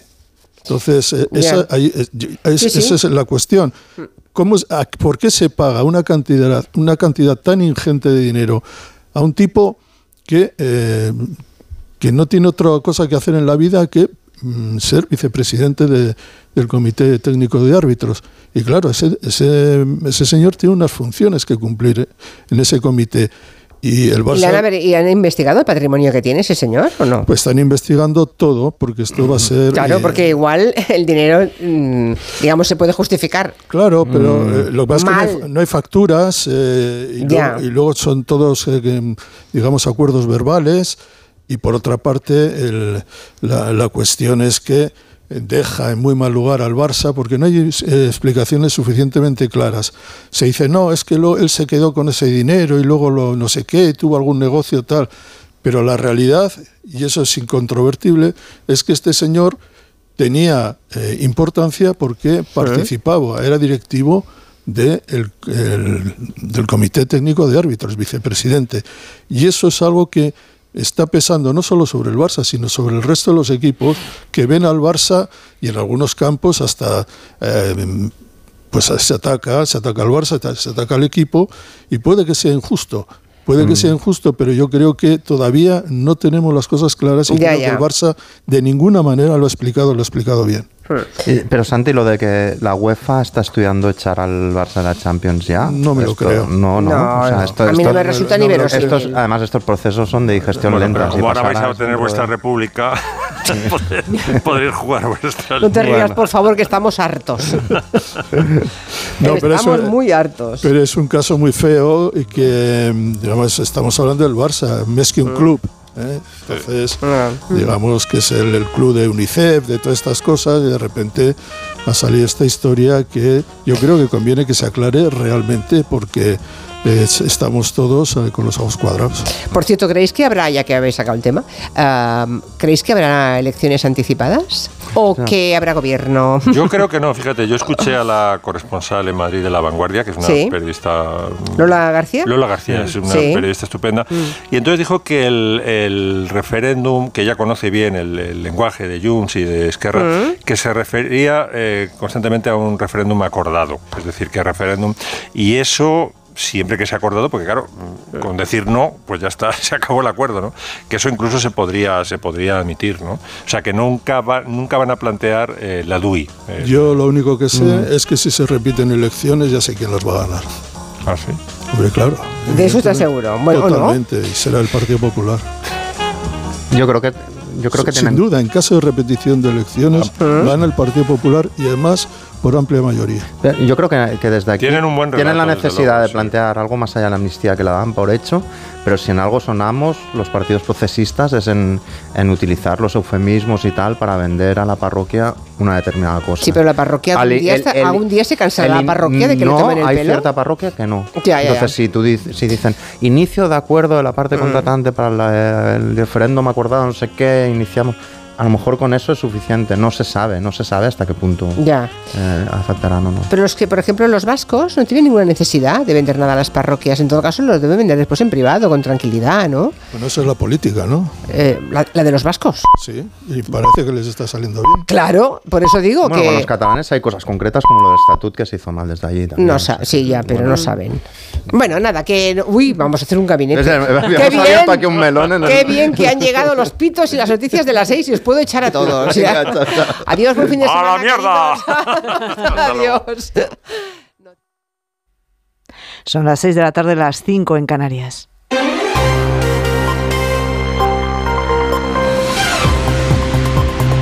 Noticias en Onda Cero. Buenas tardes. La semana que viene arranca la nueva ronda de contactos del Rey con las formaciones políticas para designar un nuevo candidato a la investidura después de que no haya salido adelante la del candidato del Partido Popular, la de Alberto Núñez Fijo. El jefe del Estado ha convocado una nueva ronda de consultas el 2 y 3 de octubre, el lunes y martes de la semana que viene. Se espera que en esta nueva ronda de contactos Su Majestad el Rey designe como candidato a la investidura del presidente del Gobierno en funciones, Pedro Sánchez, que deberá buscar los apoyos necesarios para lograr la confianza del Congreso. Miramos ahora los mercados. La bolsa española ha logrado salvar la semana por la mínima, anotándose un escaso 0,01% en una sesión marcada por los datos de la inflación en la eurozona que han llevado el optimismo a las bolsas europeas. Jessica de Jesús. El IBEX 35 reduce las pérdidas semanales, aunque no logra los 9.500 puntos y empezará octubre el lunes en los 9.428, impulsado sobre todo por Solaria, Fluidra y Acciona Energía. En la parte baja de la tabla, Ferrovial y Repsol son quienes lideran las pérdidas, caen un 1,19 y un 0,1,02 respectivamente. El resto resto de las bolsas europeas crece con más ritmo ante, entre otras cosas, el dato de inflación de la eurozona de septiembre que se modera nueve décimas al 4,3%, marcando mínimos de hace casi dos años. Quien no da un respiro es el Euribor en España, que cierra este mes en el 4,15%, incremento que supone unos 2.000 euros más al año para aquellos que revisen su hipoteca este mes. El sindicato de la automoción de Estados Unidos ha extendido a dos plantas de montaje adicionales, una de General Motors en Michigan y otra de Ford en Chicago, su huelga. Las nuevas fábricas en esta huelga general afectan a instalaciones que suman unos 25.000 empleados. El sindicato y los tres grandes fabricantes de automóviles de Estados Unidos llevan desde julio negociando un nuevo convenio colectivo que regiría las, sus relaciones laborales durante los próximos cuatro años. El sindicato inició las negociaciones pidiendo un incremento salarial del 46% en tres años y reducir la jornada a 32 horas y la sindicalización de los trabajadores de las fábricas de producción de baterías. Y nos situamos ahora en Nueva York, donde las intensas lluvias que están cayendo sobre la ciudad esta tarde están provocando inundaciones generalizadas. La situación se está complicando, ha llevado a la gobernadora a declarar el estado de emergencia. Ha sido un diluvio repentino que, repentino que ha negado el metro y ha dejado varados a los autobuses y convertido en lagos algunas calles. Agustín Alcalá, buenas tardes. Buenas tardes. Llueve y mucho en Nueva York y el alcalde de la ciudad, Eric Adams, acaba de anunciar que ha tomado esta medida para que la policía, los bomberos y los equipos de emergencia puedan trabajar mejor. Acabo de ordenar el estado de emergencia en la ciudad de Nueva York a consecuencia de las condiciones meteorológicas. Quiero decir a todos los neoyorquinos que estén alerta y extremen las precauciones. Los que se encuentren en casa, que se queden en ella y los que están en el trabajo, que no salgan. Los servicios de cercanías de los trenes están paralizados, hay muchas estaciones del metro que están inundadas, grandes atascos en muchas carreteras y los tres aeropuertos locales tienen muchos retrasos. La ciudad que nunca duerme está calada hasta los huesos y lo estará hasta mañana por la mañana. Antena 3 vuelve a ser la cadena líder durante 23 meses, arrasado en el arranque de la temporada con la mayor ventaja sobre su rival en 26 años. A tres Media Televisión es el grupo líder y la sexta sube y gana de nuevo a su competidor Jorge Infer. A3 Media Televisión sigue siendo el grupo líder y lo es además con la mayor distancia en septiembre con su rival desde 1997. Con un 26,8% de cuota de pantalla, esta cadena sube 1,2 puntos respecto al pasado mes de agosto. Refuerza así su liderazgo absoluto en audiencias. Lo hace pese a tener un canal menos que su actual competidor. A3 Media Televisión también vuelve a ser de nuevo la cadena líder en el prime time. Y a esto sumamos la pregunta que hoy les hacemos en nuestra página web ondacero.es. ¿Cree que Sánchez, además de la amnistía, cederá a la petición independentista de un referéndum? Pues cree que sí, una mayoría. El 81% de las personas que han participado en la encuesta opina que no, el 19% restante. Y la actualidad de los deportes, Aitor Gómez, buenas tardes. Buenas tardes, la gran cita del día es esta noche a las 9 en Montjuic juegan Barça y Sevilla el primer partido de la octava jornada en primera división. El Barça buscando los tres puntos que le hagan dormir como líder provisional, el Sevilla buscando su tercera victoria de la temporada. Hace unos minutos el Sevilla ha emitido un comunicado en el que ante las últimas noticias sobre el caso Negreira muestra su indignación y repulsa por las prácticas realizadas por los ex dirigentes del Barça imputados en el caso e informa de que ha suspendido los actos protocolarios correspondientes al partido de esta noche, además de anunciar la ausencia de representantes del equipo sevillista en el palco de Montjuic esta noche. Además, desde hoy también es oficial que hay un banquillo libre en primera tras la confirmación de la Almería de la destitución de Vicente Moreno como entrenador. Hablando de entrenadores, Luis de la Fuente, seleccionador nacional, será protagonista este próximo mes de octubre. El próximo viernes dará la lista para los partidos que jugará España y el día 20 comparecerá del juez, ante el juez como testigo por el caso Rubiales. Y fuera del fútbol, en tenis, Carlos Alcaraz ha vuelto a las pistas, ha sido en China, en Pekín y lo ha hecho ganando a Huffman. Ya está en octavos de final del torneo. Volvemos con más noticias a partir de las 7 de la tarde, de las 6 en Canarias, en la Brújula, con Rafa La Torre. Como el perro y el gato. Como siempre, como todos los fines de semana, dispuestos a pasar un buen rato charlando de esos buenos amigos que son los no racionales que conviven con nosotros en nuestros hogares. Todo sobre las mascotas con Carlos Rodríguez. Sábados a las 3, domingos a las 2 y media de la tarde y siempre que quieras en la app y en la web de Onda Cero. Patrocinado por Menforsan, los especialistas en cuidados, higiene y cosmética natural para las mascotas. Te mereces esta radio. Onda Cero, tu radio. Con la financiación total para clientes con tarjeta El Corte Inglés tendrás fácilmente la lavadora, el televisor, la bici, incluso ese bolso que tanto te gusta. Esto sí que es total. Financiación total del Corte Inglés, hasta 12 meses en electrónica, electrodomésticos, deportes, moda, hogar y mucho más en tienda web y app. Hasta el 4 de octubre por compras superiores a 200 euros. Financiación ofrecida por financiar El Corte Inglés y sujeta a su aprobación. Consulta condiciones y exclusiones en elcorteinglés.es. Si quieres ahorrar el doble, con Repsol lo tienes muy fácil. Paga con Wilet y consigue hasta 40 céntimos por litro en todos tus repostajes y hasta el 100% de tus recargas eléctricas. Ven a Repsol y multiplica por dos tu ahorro hasta el 15 de octubre. Esto es Conectar Energías. Más información en Repsol.es. Con las lentillas, el polvo, los ordenadores, notamos los ojos secos, nos pican. La solución es Devisión Lágrimas. Devisión alivia la irritación y sequedad ocular. Devisión Lágrimas. Este producto cumple con la normativa vigente de producto sanitario. Quinta fiesta de la vendimia de Onda Cero en la denominación de origen La Mancha. Con este motivo, el 4 de octubre, el programa Julia en la Onda se hará en directo desde la sede del Consejo Regulador de la Denominación de Origen La Mancha en Alcázar de San Juan. Patrocina el Consejo Regulador de la Denominación de Origen La Mancha. Colaboran Junta de Comunidades de Castilla-La Mancha, Diputación Provincial de Ciudad Real, Ayuntamiento de Alcázar de San Juan, Ruta del Vino de La Mancha, Cooperativa Virgen de las Viñas, Bodegas, Campos Reales y de Cop Baco. Quinta fiesta de la vendimia de Onda Cero en la denominación de origen La Mancha. El miércoles 4 de octubre a las 3 de la tarde, Julia en la Onda, desde el Consejo Regulador de la denominación de origen La Mancha. Te mereces esta radio. Onda Cero, tu radio. Si millones de personas vienen a las oficinas de correos cada año, será por algo. Conseguir el distintivo ambiental de la DGT para poder circular en zonas de bajas emisiones es uno de esos salvos. Descubre este y otros productos en las oficinas de correos y en visitcorreos.es.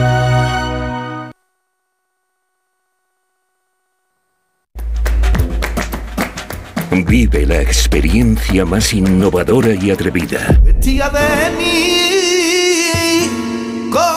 Amor. Pasión.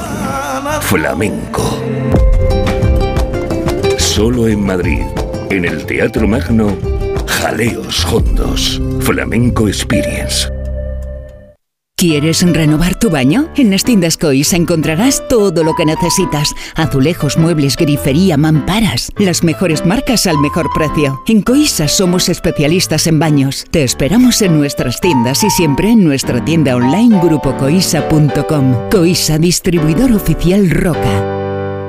Evita futuras averías en el cambio automático de tu coche. Haz el mantenimiento del cambio automático en Automatic Express. Entra en automatic.es. Aprovecha el descuento del 10% en el mantenimiento del cambio automático. Somos expertos en hacer el mantenimiento del cambio automático. Cuidamos tu cambio automático. Te lo hacemos en un Express. Automatic.es. Compramos tu Rolex de acero de los años 70 y 80. Especialistas en Rolex desde hace 30 años. Compramos tu Rolex de acero de los años 70 y 80. Pagamos el mejor precio. Compramos tu Rolex de acero de los años 70 y 80. 915346706. Plaza San Juan de la Cruz 9. 915346706. No lo olvides. Compramos tu Rolex de acero de los años 70 y 80. Las vacas Angus y Wagyu del Ganadería Organic comen pastos naturales reforzados con una mezcla de higos secos y pasta de aceite de oliva virgen extra. Es una carne increíble. Y como queremos que la pruebes, te llevamos del campo a tu casa dos solomillacos de 300 gramos, un chuletón de un kilo y cuatro hamburguesas de 150 gramos por solo 89 euros. Todo Angus Eco de Organic. Haz tu pedido 910 2010 910 2010 o en carneorganic.com. Organic, la mejor carne del mundo. El ballet del Gran Teatro de Ginebra, junto a su director y coreógrafo Sidi Larbi Sherkawi, inaugura la temporada de danza del Teatro Real. Emocionate con un espectacular programa doble de una de las grandes compañías europeas que llega por primera vez al Real. Del 11 al 14 de octubre, cuatro únicas funciones. Compra tus entradas desde 25 euros en teatroreal.es. Facebook, Twitter y YouTube. Hay más de un medio para que nos sigas. ¿Cuál te gusta más? Onda Cero es la radio que siempre va contigo, porque estamos en las redes para que nos sigas, para que opines, para que compartas noticias. Onda Cero.es, más y mejor. Onda Cero Madrid, 98.0 FM.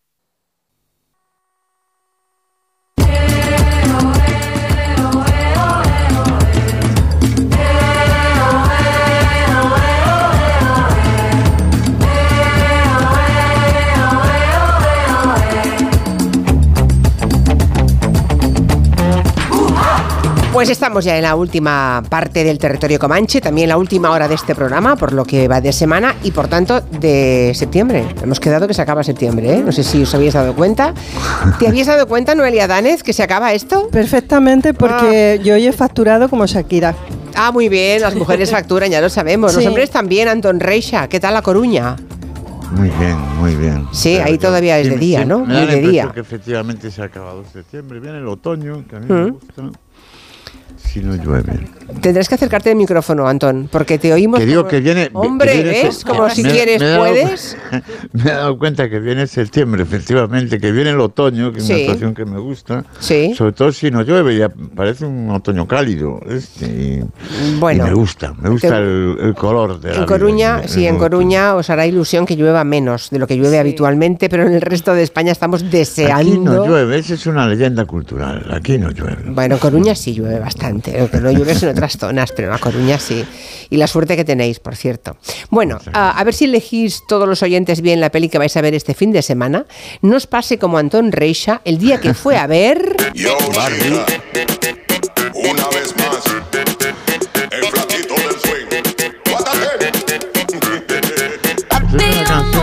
Bueno, me han dicho las malas lenguas, Que me Barbie. Reixa, que te, que te fuiste de Barbie, que no la aguantaste más de 50 minutos. Sí, sí, ahora, ahora ¿Qué te pasó? Eh, es fácil de explicar. Bueno, eh, eh, esas, estas películas mainstream como Barbie tienen pues cosas tan absurdas que estamos escuchando una canción de Carol G que viene en el, en el álbum de las Sí. canciones de Barbie, pero es que en, el, en, el- en los álbumes discográficos de estos grandes éxitos me- venden, meten canciones que no están en, en la, en la banda sonora, pero las meten porque le da un gran prestigio a la canción y es un buen trato Sí. discográfico. Bueno, en- yo me, me fui a Barbie porque y a, y a- y a Oppenheimer porque yo eh, algunas veces al año hago lo que yo llamo ejercicios de normalidad sociológica. Ya, o sea, vas a ver no lo que ve la mayoría, vamos. Sí, sí, yo no quiero quedarme en ser un, un erudito ni un exquisito y no, yo sé, sobre tanta gente, no sé qué, la masa, no, no. Yo me sumerjo en eso. Es decir, aquí, si a estas cosas van tanta gente, por algo irá, no se puede equivocar tanta gente, ¿no? Entonces, eh, me había fijado también, venían las noticias, el Barbenheimer, que es un palabra que han acuñado en Sí. Japón, Sí, sí, porque unían Oppenheimer con Barbie. Y luego, luego le damos fuerte a, a- a Oppenheimer también.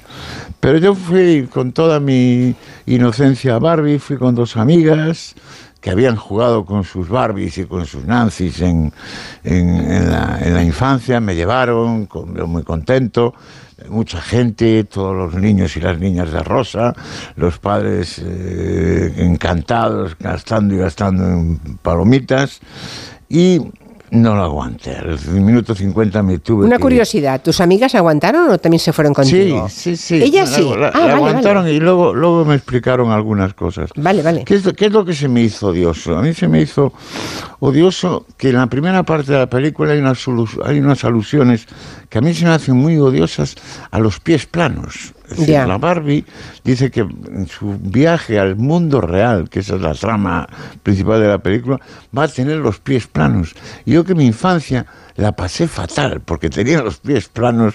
Yo decía, pero esto, ¿cómo, cómo, cómo están diciendo esta barbaridad? Asustando a todos los niños y niñas y tal. Luego otra cosa que me molestó, me molestó muchísimo, es que eh, la marca Mattel aparece como un personaje más, aparecen todos los ejecutivos de, del- de la industria de, de estas muñecas como... Que quedan como fuesen- perfectos idiotas, por otra Sí, parte. Sí, sí, como un personaje más. ¿eh? Sí. Y eh, luego se hablaba mucho de que en la vida real Barbie se iba a enfrentar a la muerte. Y decía, otra vez, venga, a asustar a los niños con, con la muerte. Luego cuando salí, mis amigas me explicaron, no, vamos a ver, lo de los pies planos es porque... eh, claro, no, no era tan negro como yo pensaba. Dice, los pies planos es porque la Barbie efectivamente va a tener, no va a usar solo tacones y al usar tacones la, la Barbie de fábrica pues tiene efectivamente los, los pies eh, levantados y por lo tanto se va a enfrentar a la situación de, de tener los pies planos.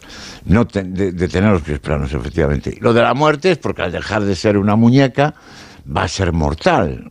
Pues dice, bueno, incluso hasta puede haber poesía. Y yo nunca había reflexionado que una muñeca en realidad es, es inmortal, a no ser que se estropee, que se estropee mucho. Y luego yo que, de que los ejecutivos de Mattel aparecieran como un personaje más, me pusieron de mal humor. De mal humor. Entonces, Ah, pues no, pues son razones mm, mucho más livianas de las que yo, yo imaginé. ¿eh? Bueno, si- Bueno, claro, si hubieras tenido alguna Barbie alguna vez en casa, verías que la me gracia de la Barbie. más. No, No. Mis, mis hermanas las tenían. eh, las tenían. Ah, pero ¿y nunca te fijaste que cuando le, No, le cambiaban yo los no. zapatos, ellas tenían el pie siempre colocado en posición de super tacón? Pues Claro, es, un- es una broma, precisamente. Me Yo creo que en el yo al menos el día que fui al cine, cuando saca, eh, se descalza y sigue teniendo los pies igualmente arriba, yo recuerdo una, una risa general en el cine, porque todas las que hemos ya, jugado con lo- Barbie o, la- o- o hemos visto jugar con Barbie, yo no he jugado con Barbies, mm, eh, claro, nos, nos extrañaba esos pies deformes que tenía Barbie, ¿no? Y que en ese mundo ideal de Barbie era lo normal y los planos lo monstruoso. No, la verdad es que mis Bueno, amigas me, me suavizaron, me suavizaron un poco la sensación tan negativa que yo había tenido. Pero bueno, no Quizás si me hubiera quedado, quedado toda la película hubiera entendido esa transición y le hubiera visto alguna, alguna gracia. Pero Sí, porque Es al que, final tiene los pies planos ella, claro. Sí, sí. Eso quiere decir Bueno, que se ha bajado esto, de los esto tacones. esto de la Barbie manía que nos lo vendían como, como una modernación feminista de Barbie, dije, bueno, esto no lo es tanto, esto no es esto Ya, ya, ya, ya. Cuando se mueve tanta pasta hay que desconfiar. Porque claro, la Barbie se puso tan de moda que el rosa ha sido el color de moda en, el, en, el- en este verano. Eh, se han puesto de moda los estudios sobre cosas relacionadas con la muñeca, con las muñecas. Es por ejemplo, empezaron a aparecer estudios de, de primatólogos, de estudiantes estudiosos de los monos, que decían que los gorilas y los orangutanes, tú les dabas unas piedras y los chimpancés y los orangutanes y los gorilas hembras cogían unas piedras y las llevaban en sus brazos como si fuese un bebé. Pero los primates machos le daban patadas a las piernas. Entonces, que ya estábamos genéticamente... Estábamos con los eh, roles. eh, vamos. que, que estábamos genéticamente desgraciados los, los chavales para jugar con muñecas. Luego llegó a haber un fenómeno sociológico importante, es que la showwoman Susa, no sé si os acordáis de Susa en Sí. Brasil, pidió públicamente perdón, porque ella dice que había sido una Barbie viviente como modelo cultural de las niñas de Brasil. No sé si habrá, pues, se habrá apuntado Susa al partido de Lula, pero se sintió muy, muy progre y, y pidió, y pidió perdón. Bueno, al día siguiente fuimos a Oppenheimer. Oppenheimer. Ahí está. Bueno, Oppenheimer, bueno, la verdad, eh, es, una, es una buena película. Es una buena película, tiene una duración larga, pero que se soporta. Hombre, luego lees Twitter y ves que nuestro colega Máximo Pradera te pone una referencia en Twitter, dice que hay un documental que te enteras de todo el Oppenheimer sin tener que tragarte las casi tres horas de, de, de- de- Siempre a lo práctico, Max. de película, ¿no? Pero eh, es- yo creo que está bien, bien hecha, que, es- que está bien contada la historia, que el, el- el dilema ético del científico que sabe que su, su, su invento va a servir pa- para matar, para generar mucha, mucha muerte, pues está, está bien, bien empleado. Y incluso tiene el valor de que tú revisas filmografías, se han cuidado mucho los americanos. Si, si revisas la filmografía, sobre todo de Hollywood, eh, no ha habido eh, películas sobre, sobre la bomba atómica.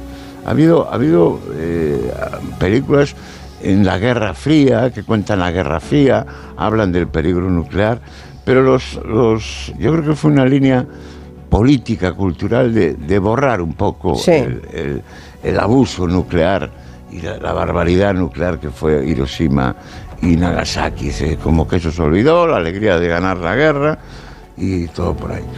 Entonces, bueno, es, está bien. Yo hay una escena que sí, que sí me parece roza lo inmoral. Hay un momento, si los que habéis visto la película, en el que eh, bueno, están todos los científicos y sus familias eh, aislados en un lugar de- del desierto, en los Álamos, y cuando por fin logran disparar la bomba, es como en los lanzamientos de los cohetes espaciales. Empiezan todos a aplaudir, gritan, se abrazan, qué éxito, qué éxito. tal. A mí eso me pareció duro, es decir, que en un colectivo humano celebre que esa bomba que sale de ahí va a matar a 200.000 personas, me parece duro, me parece duro y efectivamente entiendes por qué los americanos se han cuidado de no hacer películas sobre la bomba atómica. Bueno, aquí- me digo, y me digo yo, me digo yo, ¿os imagináis que, que- que hubiéramos pensado en Occidente si los alemanes, los alemanes, hubieran hecho una pe- películas en las que se ve el holocausto y los alemanes celebrasen cuando funcionan las cámaras de gas en los campos de concentración? Pues nos parecería un horror. ¿eh? Sí, pero, Pero eh, esto es- se supone que están reproduciendo un fragmento de la realidad, ¿no? Que esa gente se Pues encerró en ese- aquel pues eso es- desierto eso es el un problema. grupo de, de físicos y químicos y lo consiguieron. Eso es lo peor, eso ya, es lo ya, ya. peor, que la, la realidad es odiosa. La Yo no he visto es muy- Oppenheimer, he visto un documental que han hecho sobre Oppenheimer. eh, ¿Sabes qué dice sí. Maxi? Bueno, Y- está bien, supongo, ¿no? Sí, sí, está bien el documental, pero no sé, tengo ganas de ver la película, aún no lo he visto, porque en el documental no me pareció él un tipo demasiado interesante. Las- los fragmentos que, se ve- que salía Bueno, y demás, es- es un no me resultó, pero seguro que era un, que, que lo era, tiene, ¿eh? tiene, tiene una ética tardía. Ya, sí, sí. Porque al final, cuando él se enfrenta claramente a los tribunales norteamericanos, Sí, pero- es ya casi en los años 50 y tal. Él va incubando su, su conflicto. Pero bueno, eh, como tú dices, eso fue la realidad. Y la realidad es que los americanos acabaron la guerra matando a 200.000 japoneses. Y en Japón, evidentemente, en Japón hubo mucho escándalo porque los, los chavales más jóvenes con sus móviles jugaban eso que se llama la, la, la Barbenheimer, el, el palabra es la Barbenheimer, y hacían memes en los que juntaban a Oppenheimer con la, con la Barbie, ¿no? Y a, una, a la opinión bien pensante de Japón, yo creo que con razón, eh, se daban cuenta que la memoria nuclear en la, en la juventud japonesa se ha borrado. Y. Eso es terrible. eso- por eso es tan importante la memoria histórica. en Bueno, en general, en general a la memoria del siglo XX se está borrando por momentos, ¿eh? Sí. Porque si no, no se, no se entienden sino según qué fenómenos, ¿no? Y el crecimiento de alguno de ellos. Bueno, pues nada, ya está, dicho Pues eso queda. pasó Ahora, y así lo hemos contado. Noelia nos va a hablar ahora de Nadia Comaneci, aquella gimnasta Oh. rumana. Puede que ustedes se acuerden de ella. carne. Sí, en las Olimpiadas del año 76 le dieron la puntuación más alta, le dieron un 10 nada menos, que es una cosa que por lo visto no ocurre No había pasado. mm, casi nunca, hasta entonces nunca, y eh, tenía 14 años, era por tanto una gimnasta perfecta, ¿no? Fue como un icono del deporte, fue una gloria nacional para Rumanía, imagínense la Rumanía de Ceausescu, claro, sacaron pecho, ¿no? Era una medalla para todo el régimen. Y ahora acaba de salir una biografía escrita por un historiador rumano que se llama Nadia Comaneci y la policía secreta, y Noelia nos quiere hablar de ella. ¿Ha- ¿Has leído el libro ya? Sí, sí, bueno, es que no sabéis cómo me he metido con esta historia, porque me ha interesado muchísimo. Eh, hablando de memoria histórica, ¿eh? O sea, porque claro, la, Sí. El libro de este historiador rumano eh, no es una biografía en sí, sino que él lo que hace es mm, reconstruir la vida de Nadia a través de los informes y los archivos de la Securitate. Es decir, a través del el seguimiento que hace de ella al servicio secreto rumano. Y bueno, es fascinante, aparte del personaje, en fin, muchas cosas. Eh, yo creo que tú la entrevistaste. Sí, la tuve en Jocs de Nit cuando los Juegos Olímpicos. Ya no vivía en Estados Unidos en el año 92, ya había Mm. huido am, y era una persona completamente torturada. Me, me- me impactó mucho su tamaño, era realmente diminuta. No recuerdo ahora cuánto medía, pero em, es que me llegaba, es que era muy pequeñita, era muy bajita, Sí. Muy bajita em, eh, y era una persona que se veía absolutamente vulnerable. Claro, era el año 92. Hace mucho en el 92. ¿Cuántos años hacía que había huido de su país? Pues ella se fue en el 89, se fue poco antes de que se produjera... eh, la caída del muro. Sí, y antes de que, de que cogieran al matrimonio Ceausescu, Mm. eh, lo juzgaran y lo ejecutaran. ¿Os acordáis de esas imágenes Sí, tan absolutamente imágenes, increíbles sí, sí, e impactantes? Eso fue en Navidad. Ella se marchó de Rumanía unos tres meses antes, o sea que la Mm. conociste pues apenas tres, cuatro años Claro, llevaba. claro, era todavía muy joven, ¿eh? Era muy Sí. joven, ya había dejado hacía tiempo la, la gimnasia, desde luego. Creo que ya residía entonces en Estados Unidos. O, Sí, sí, sí, sí, sí, se fue, se fue sí. enseguida, sí. Y yo ahora recuerdo una persona profundamente vulnerable, em, em, emocionalmente muy tocada, que aparentaba muchísima frialdad. En las preguntas que intenté entrar, que eran de ese tipo, bueno, de, de lo que había vivido, que desde luego en el 92 no se sabía de la misa la mitad de lo que ahora va a contar Noelia, seguro. Había cosas que sí apuntaban, ¿no? Pero todavía no había de- demasiada constatación y, era enormemente fría, o sea, seguía siendo, parecía todavía, en su cabeza todavía estaba, vivía el soviet. ¿eh? Ay, me interesa mucho Sí. esto que me dices porque em, ella creo que ha trabajado mucho en evolucionar en una dirección que la separe de esa mujer a la que conociste. Ya. Esa mujer vulnerable, torturada, ha guardado muchísimos secretos, lo sigue haciendo todavía a día de hoy.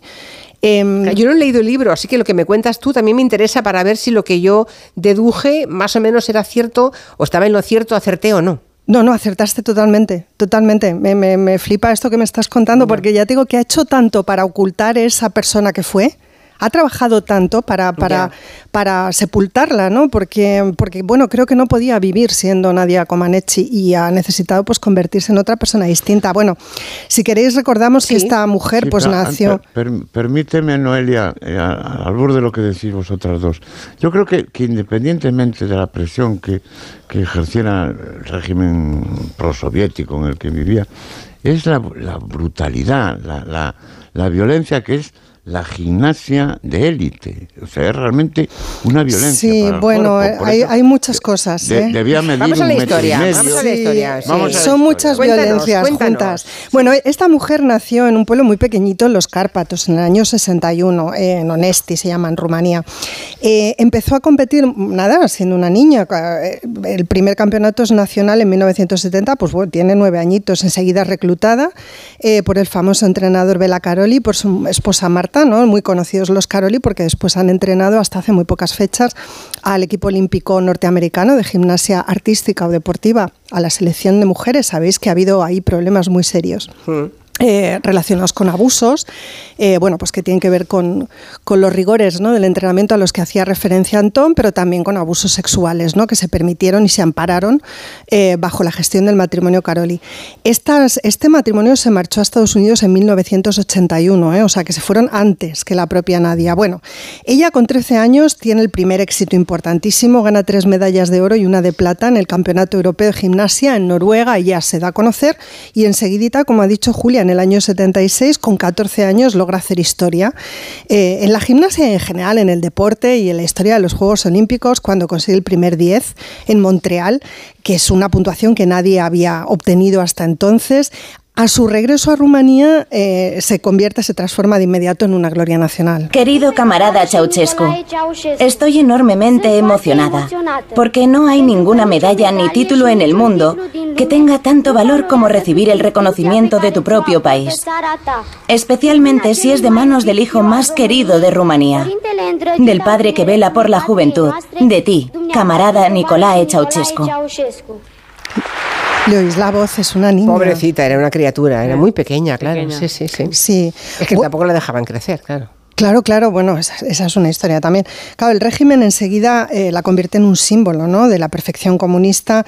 Era el tipo de niña que el comunismo criaba, pero su vida era súper difícil porque ni las condiciones de su familia mejoraron cuando ella regresa de Montreal, ni la relación con Bela Caroli es buena, ni efectivamente ella está teniendo un desarrollo, digamos, natural, sino que todo eso está siendo contenido ¿no? para convertirla, pues eso, para, para consolidarla como el símbolo que es. ¿no?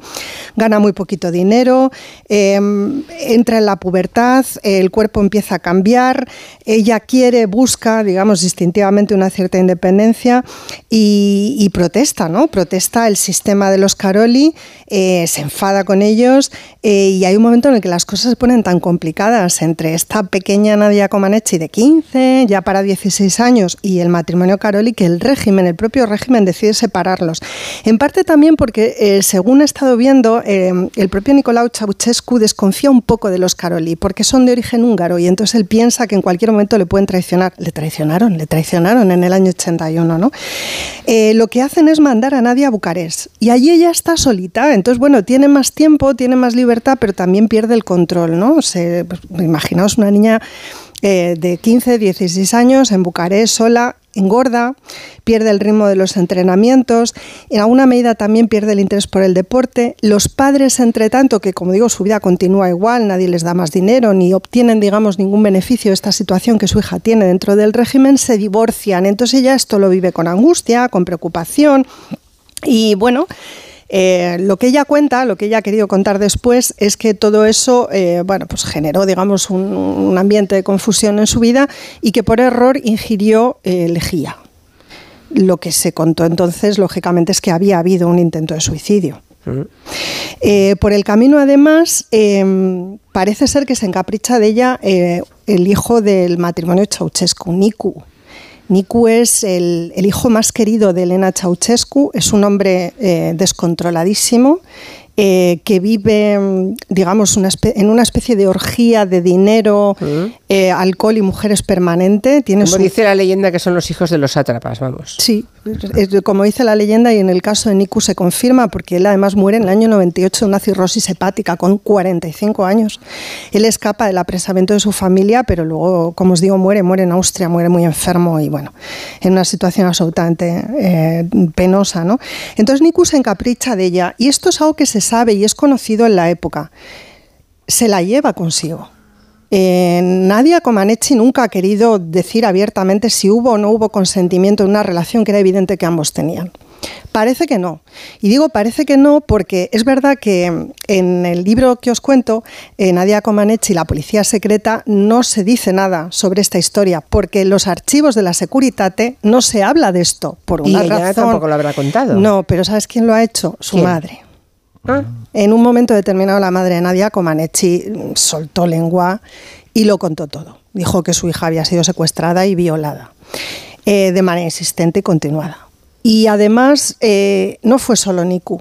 Hay un momento a partir del cual a Nadia se la empieza a ver y fotografiar con más prebostes del régimen de Ceausescu. Con lo cual yo he llegado a desarrollar la sospecha, creo que fundada, durante estos días en los que he estado muy dedicada a la lectura eh, y al visionado de documentos que tienen que ver con la vida de esta mujer, que bueno, eh, se convirtió en una especie de, de, prostituta del régimen de Ceausescu, a la edad de 16 años, entre los 16 y los 17 sospecho.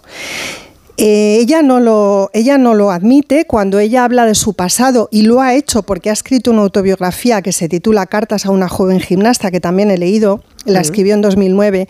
Ella eh, no oculta, digamos, la dureza del régimen de Ceausescu, no oculta que fue espiada, que fue perseguida, eh, bueno, que estaba a disposición del régimen sin obtener, digamos, beneficios a cambio, su vida no mejoró, no lo hizo la de su familia, todo esto que hemos comentado.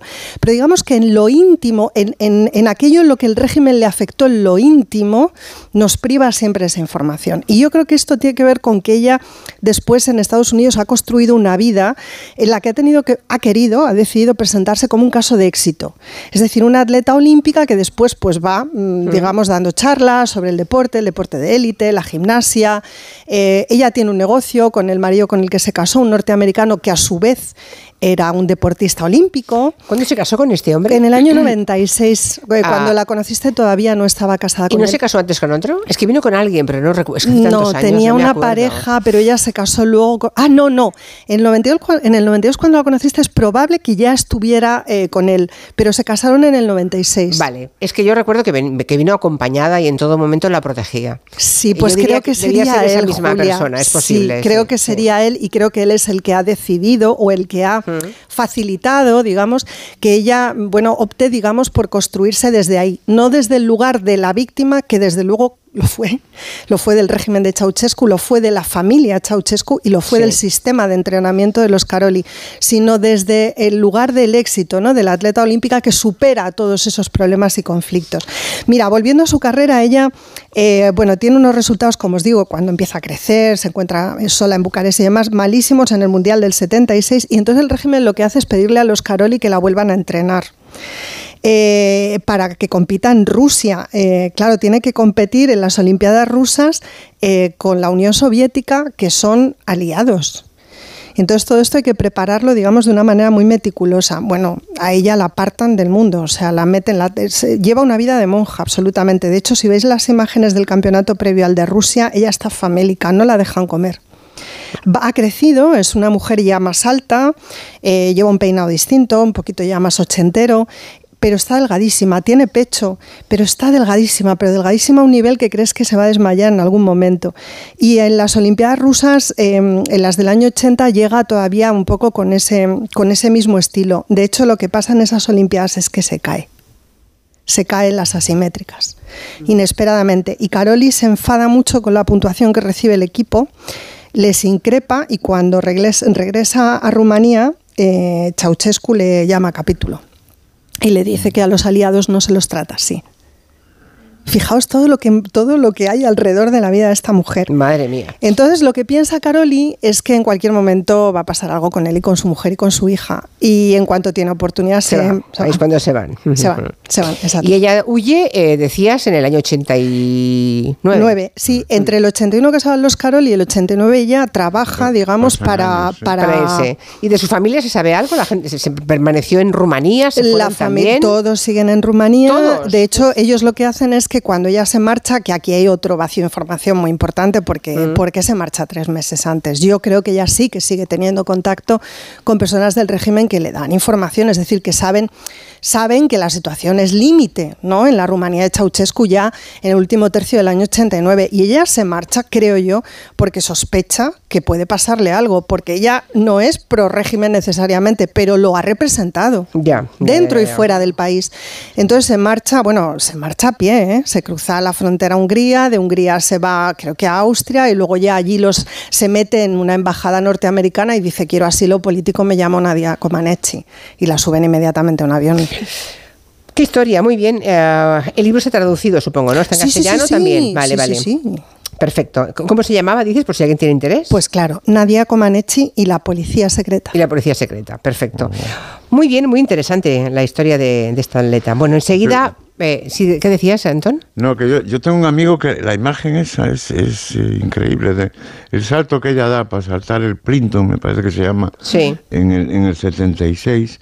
Un amigo mío tiene grabada esa imagen en el teléfono y se la pone cuando, cuando- es un tipo perfeccionista Sí. y cuando se siente mal Ostras. y ve que no es capaz de superar, se pone esa imagen.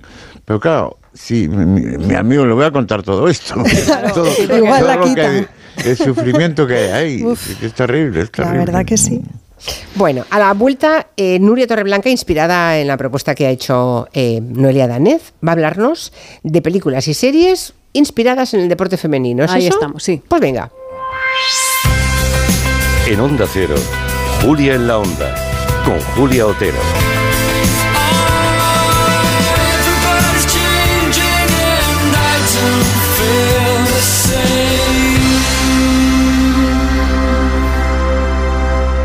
Cuando tu hijo pincha la rueda de tu coche nuevo, suena así. Y cuando te vas de fin de y tu hijo pincha en la sala de estar de tu casa, suena así.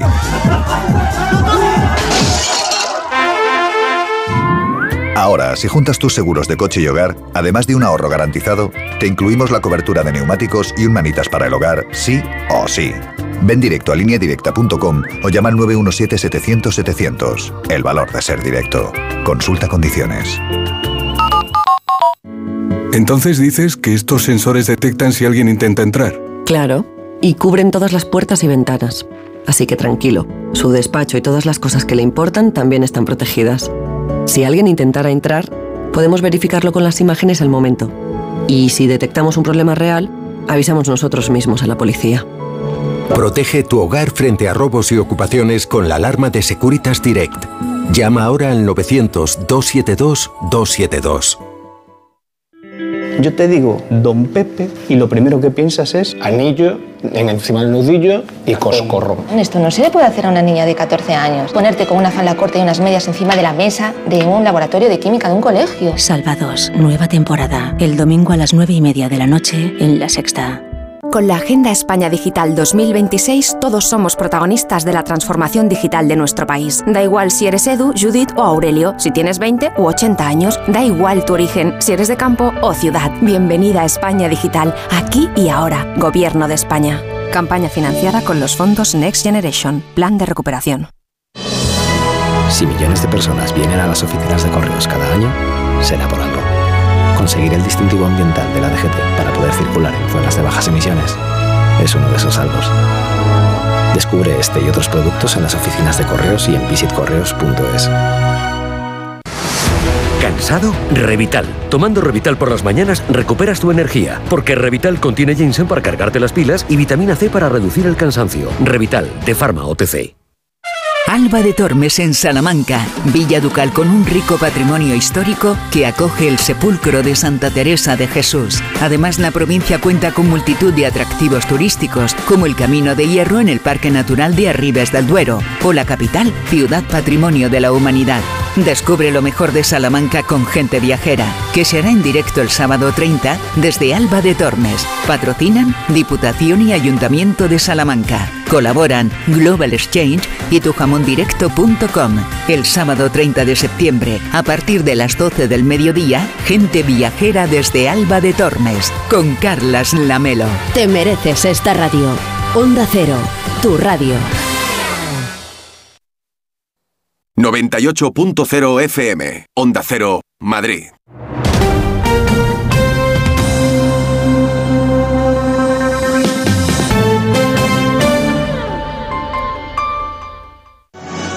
La Revolu Plus a Ocasión Plus. Más de 8.000 coches con un descuento de hasta un 30%. Mejor precio garantizado. 15 días, 1.000 kilómetros de prueba. Corre, solo hasta fin de mes. Ocasión Plus. 15 centros en Madrid. Nuevas tiendas en Fuenlabrada, Arganda y Torrejón. Localiza tu centro más cercano en ocasiónplus.com. Abierto sábados y domingos.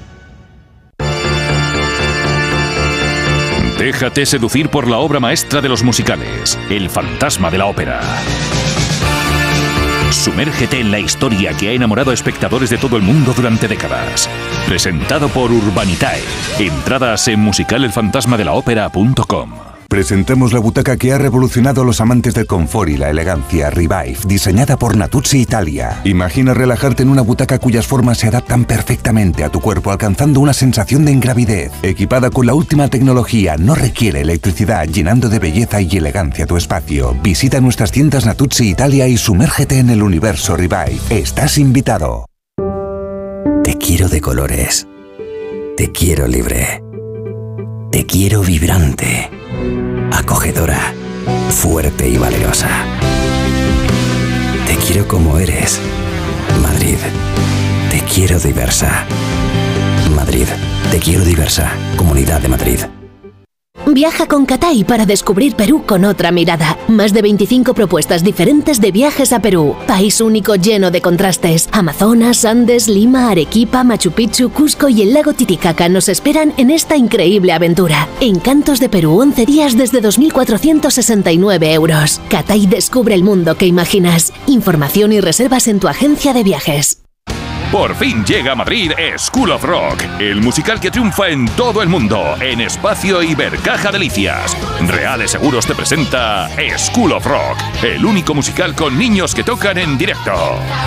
Entradas en schoolofrockespaña.com.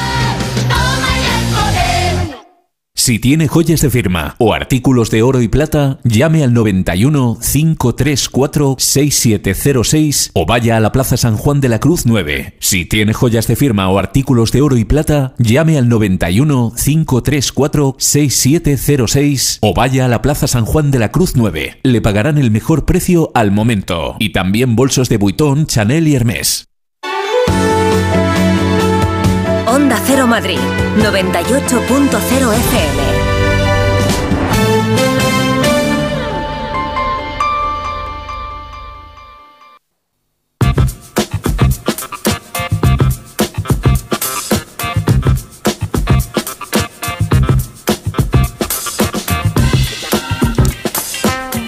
Pues sí, el deporte femenino ha inspirado muchas películas, muchas series. A mí no me viene ninguna a la cabeza, pero Nuria Torreblanca sí. Y si no, las ha buscado y lo ha encontrado y nos trae algunos ejemplos. Para que vayáis apuntando la lista de esas Venga. cosas que el fin de semana Y seguro que, va a haber aquí.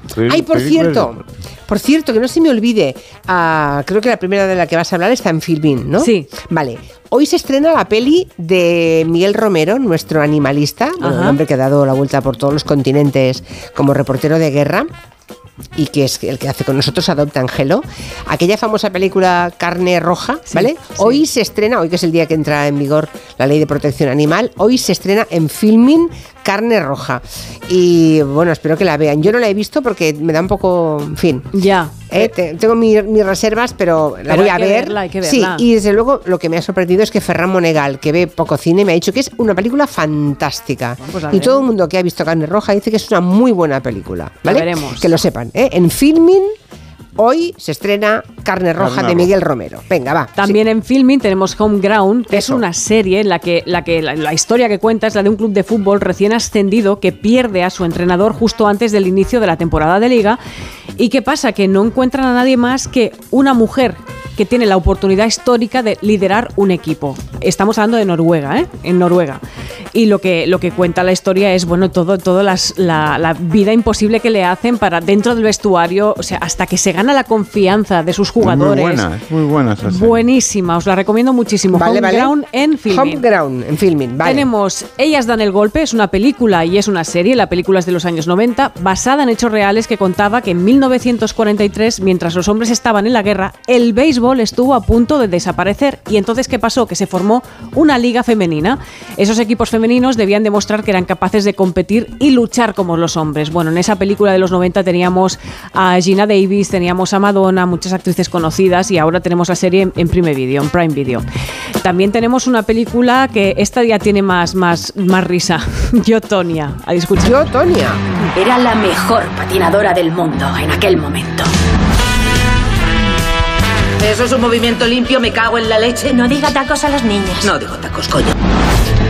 que es la historia de Tonya Harding. Aquí eh, vamos a conectar con el tema de Antón, porque la protagonista de esta película es Margot Robbie, que la misma Barbie, y lo que cuenta la historia es la historia de Tonya Harding, una patinadora sobre hielo estadounidense que alcanzó gran fama en los 90 porque era capaz de hacer lo que se llama el triple axel en competición, que es ese salto de tres vueltas axel, en el aire, sí. que es Triple axel. tremebundo. Sí. En 1994 lo que pasó es que su principal rival para los Juegos Olímpicos de Invierno, que era Nancy Kerrigan, recibió un golpe en la rodilla con una barra de hierro. Nadie vio quién lo hizo, pero se sospechaba que la que Tonia tenía algo que ver y o ¡Qué su horror! entorno tenían algo que Por ver con esta qué historia. historia sí. más negra. Claro, y ante esa sospecha lo que acabó fue co- con su carrera. Una historia muy, muy de territorio negro también. Desde luego.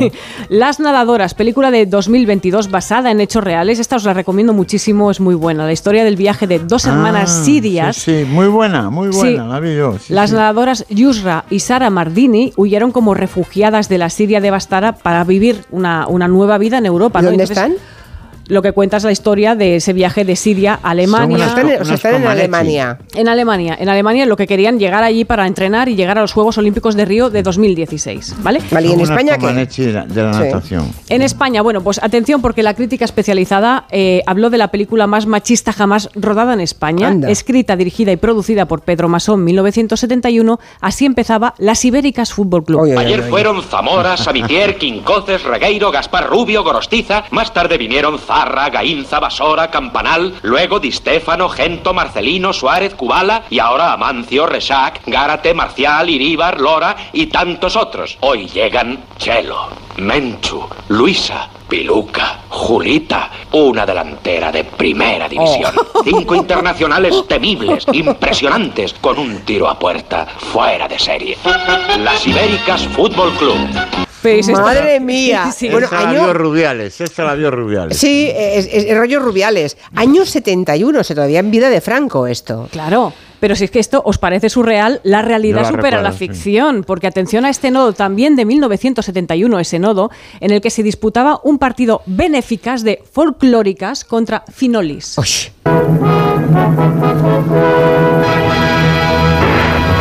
Manolo Gómez Burr, esta vez en funciones de masajista, salta al campo madrileño del Rayo Vallecano, al frente de los equipos de las folclóricas y de las finolis, que van a competir en un partido que ha hecho época, como luego se verá y apreciará. Además, el encuentro tenía un fin benéfico cuyos objetivos se cubrieron plenamente. Hubo peloteo, autógrafos y unos pasos de flamenco y olé a cargo de Lola Flores. Ahí teníamos a Lola Flores, también salía la, su hermana ¿De Carmen dónde, Flores. esto, ¿De dónde venimos, por favor? Claro, O claro, sea, pero eso- ¿Os dais cuenta? Año Hombre, 71, tanto. año 71. Y esto, 71. esto ocurrió 10 años antes de disputarse la Copa de la Reina en 1981, que fue la primera competición femenina de fútbol.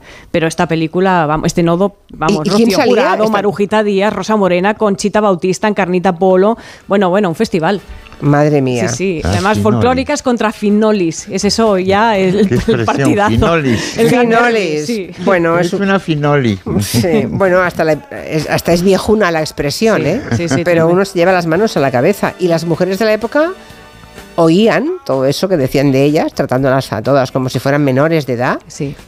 Y claro, y, y tenían que tragar, Noelia. Pues tenían que tragar. Y además ese Y lo veían, partido- tan- y lo veían nor- Sí. relativamente normal. Y ese partido en concreto, el de folclóricas y finolis, es digno de escuchar porque es una sexualización permanente Mm. por parte de quien lo radia. En, Ya, ya. en plan, mira, mira qué pierna, y ahora va, uy, le ha rozado esa parte que es este el tenor. Bueno, ya he escuchado la entrada. Menudas delanteras. Sí, era todo así, como es que- picantón. eh, bueno, esa época ya el tardofranquismo Ah. que preludió lo que vino después, el, de- el destape, que, bueno, el destape ya sabemos que tuvo un- una ida y una vuelta para las mujeres, ¿no? En fin. Bueno, aquí tenemos. no, no, ¿a qué hora? ¿Nos queda un par de minutos? Dos minutitos, soy muy rápido. Ah, por aquí hay alguien que habla de cisne negro y gorrión rojo. Bueno, eso es baile. ¿eh? Cisne Vale. negro y gorrión rojo es una espía rusa. o Lo sea, digo- no es mm, deporte. Vale. Dice si consideramos el ballet clásico como deporte. Pero bueno, que sí, que, Sí. que Claro, también hay, hay otras pelis sí, sobre sí. mujeres, vale. Y Julia, por favor, repite Dime, ¿eh? el nombre de la película de nuestro amigo de las mascotas. Carne roja. Gracias. Carne roja en filming, sí. Nos quería recomendar Gimnasta A, Noelia, pero lo dejamos para Claro. otro, otro día, ¿no? Pues claro que sí. Es que como se está acabando septiembre, ¿os pone triste el mes? No, a mí me Ah. encanta el otoño. Vale. ¿Te gusta el otoño? Me encanta, El estoy otoño. pletórica. Y además yo estoy presentando el libro en 15 días. ¿Qué queréis que os diga? Es verdad. Estoy contenta. ¿Cómo y se llama el guay. libro? Parentesco animal. Parentesco Oh. animal. Qué titulazo. Sé que está encima de mi mesa. Cuando he llegado he visto Noelia Danez, pero... Pues debo ser yo. Eres tú, eres tú. Presente. Se me acumula el trabajo, ¿eh? Ya tengo cuatro o cinco libros de colaboradores que tengo que leer sí o sí en pocos días. Pero prometo hacerlo, ¿vale? Estoy acabando el de Lisa Beni, que es un tochaco que se ha dejado la vida, bo- vamos, mil páginas. Bueno, señoras y señores, al final llegué a las 7, ¿eh? No crean que a las 3 de la tarde lo, tenía, lo, lo tuviese muy claro. Pero bueno, aquí Viva estamos. Has llegado bien. Sí, lo, lo hemos llevado, lo hemos llevado. Que tengan muy buen fin de semana. El lunes nos reencontramos. Noelia, Antón, Nuria. Adiós. Gracias. Adiós. Y ya que me sobran unos segundos, pues recuerdo que ahí sigue como siempre Joan Quintanillas, el realizador de este programa, Eulalia Rosa, pendiente de lo que ustedes dicen, escriben con voz. Le encanta. El fin de semana Eulalia Rosa lo pasa mal porque no escucha mensajes de los oyentes. Ay, y su vida sin WhatsApps no es lo mismo. Sueña con ustedes. Buen fin de semana a todos y hasta el lunes. Adiós.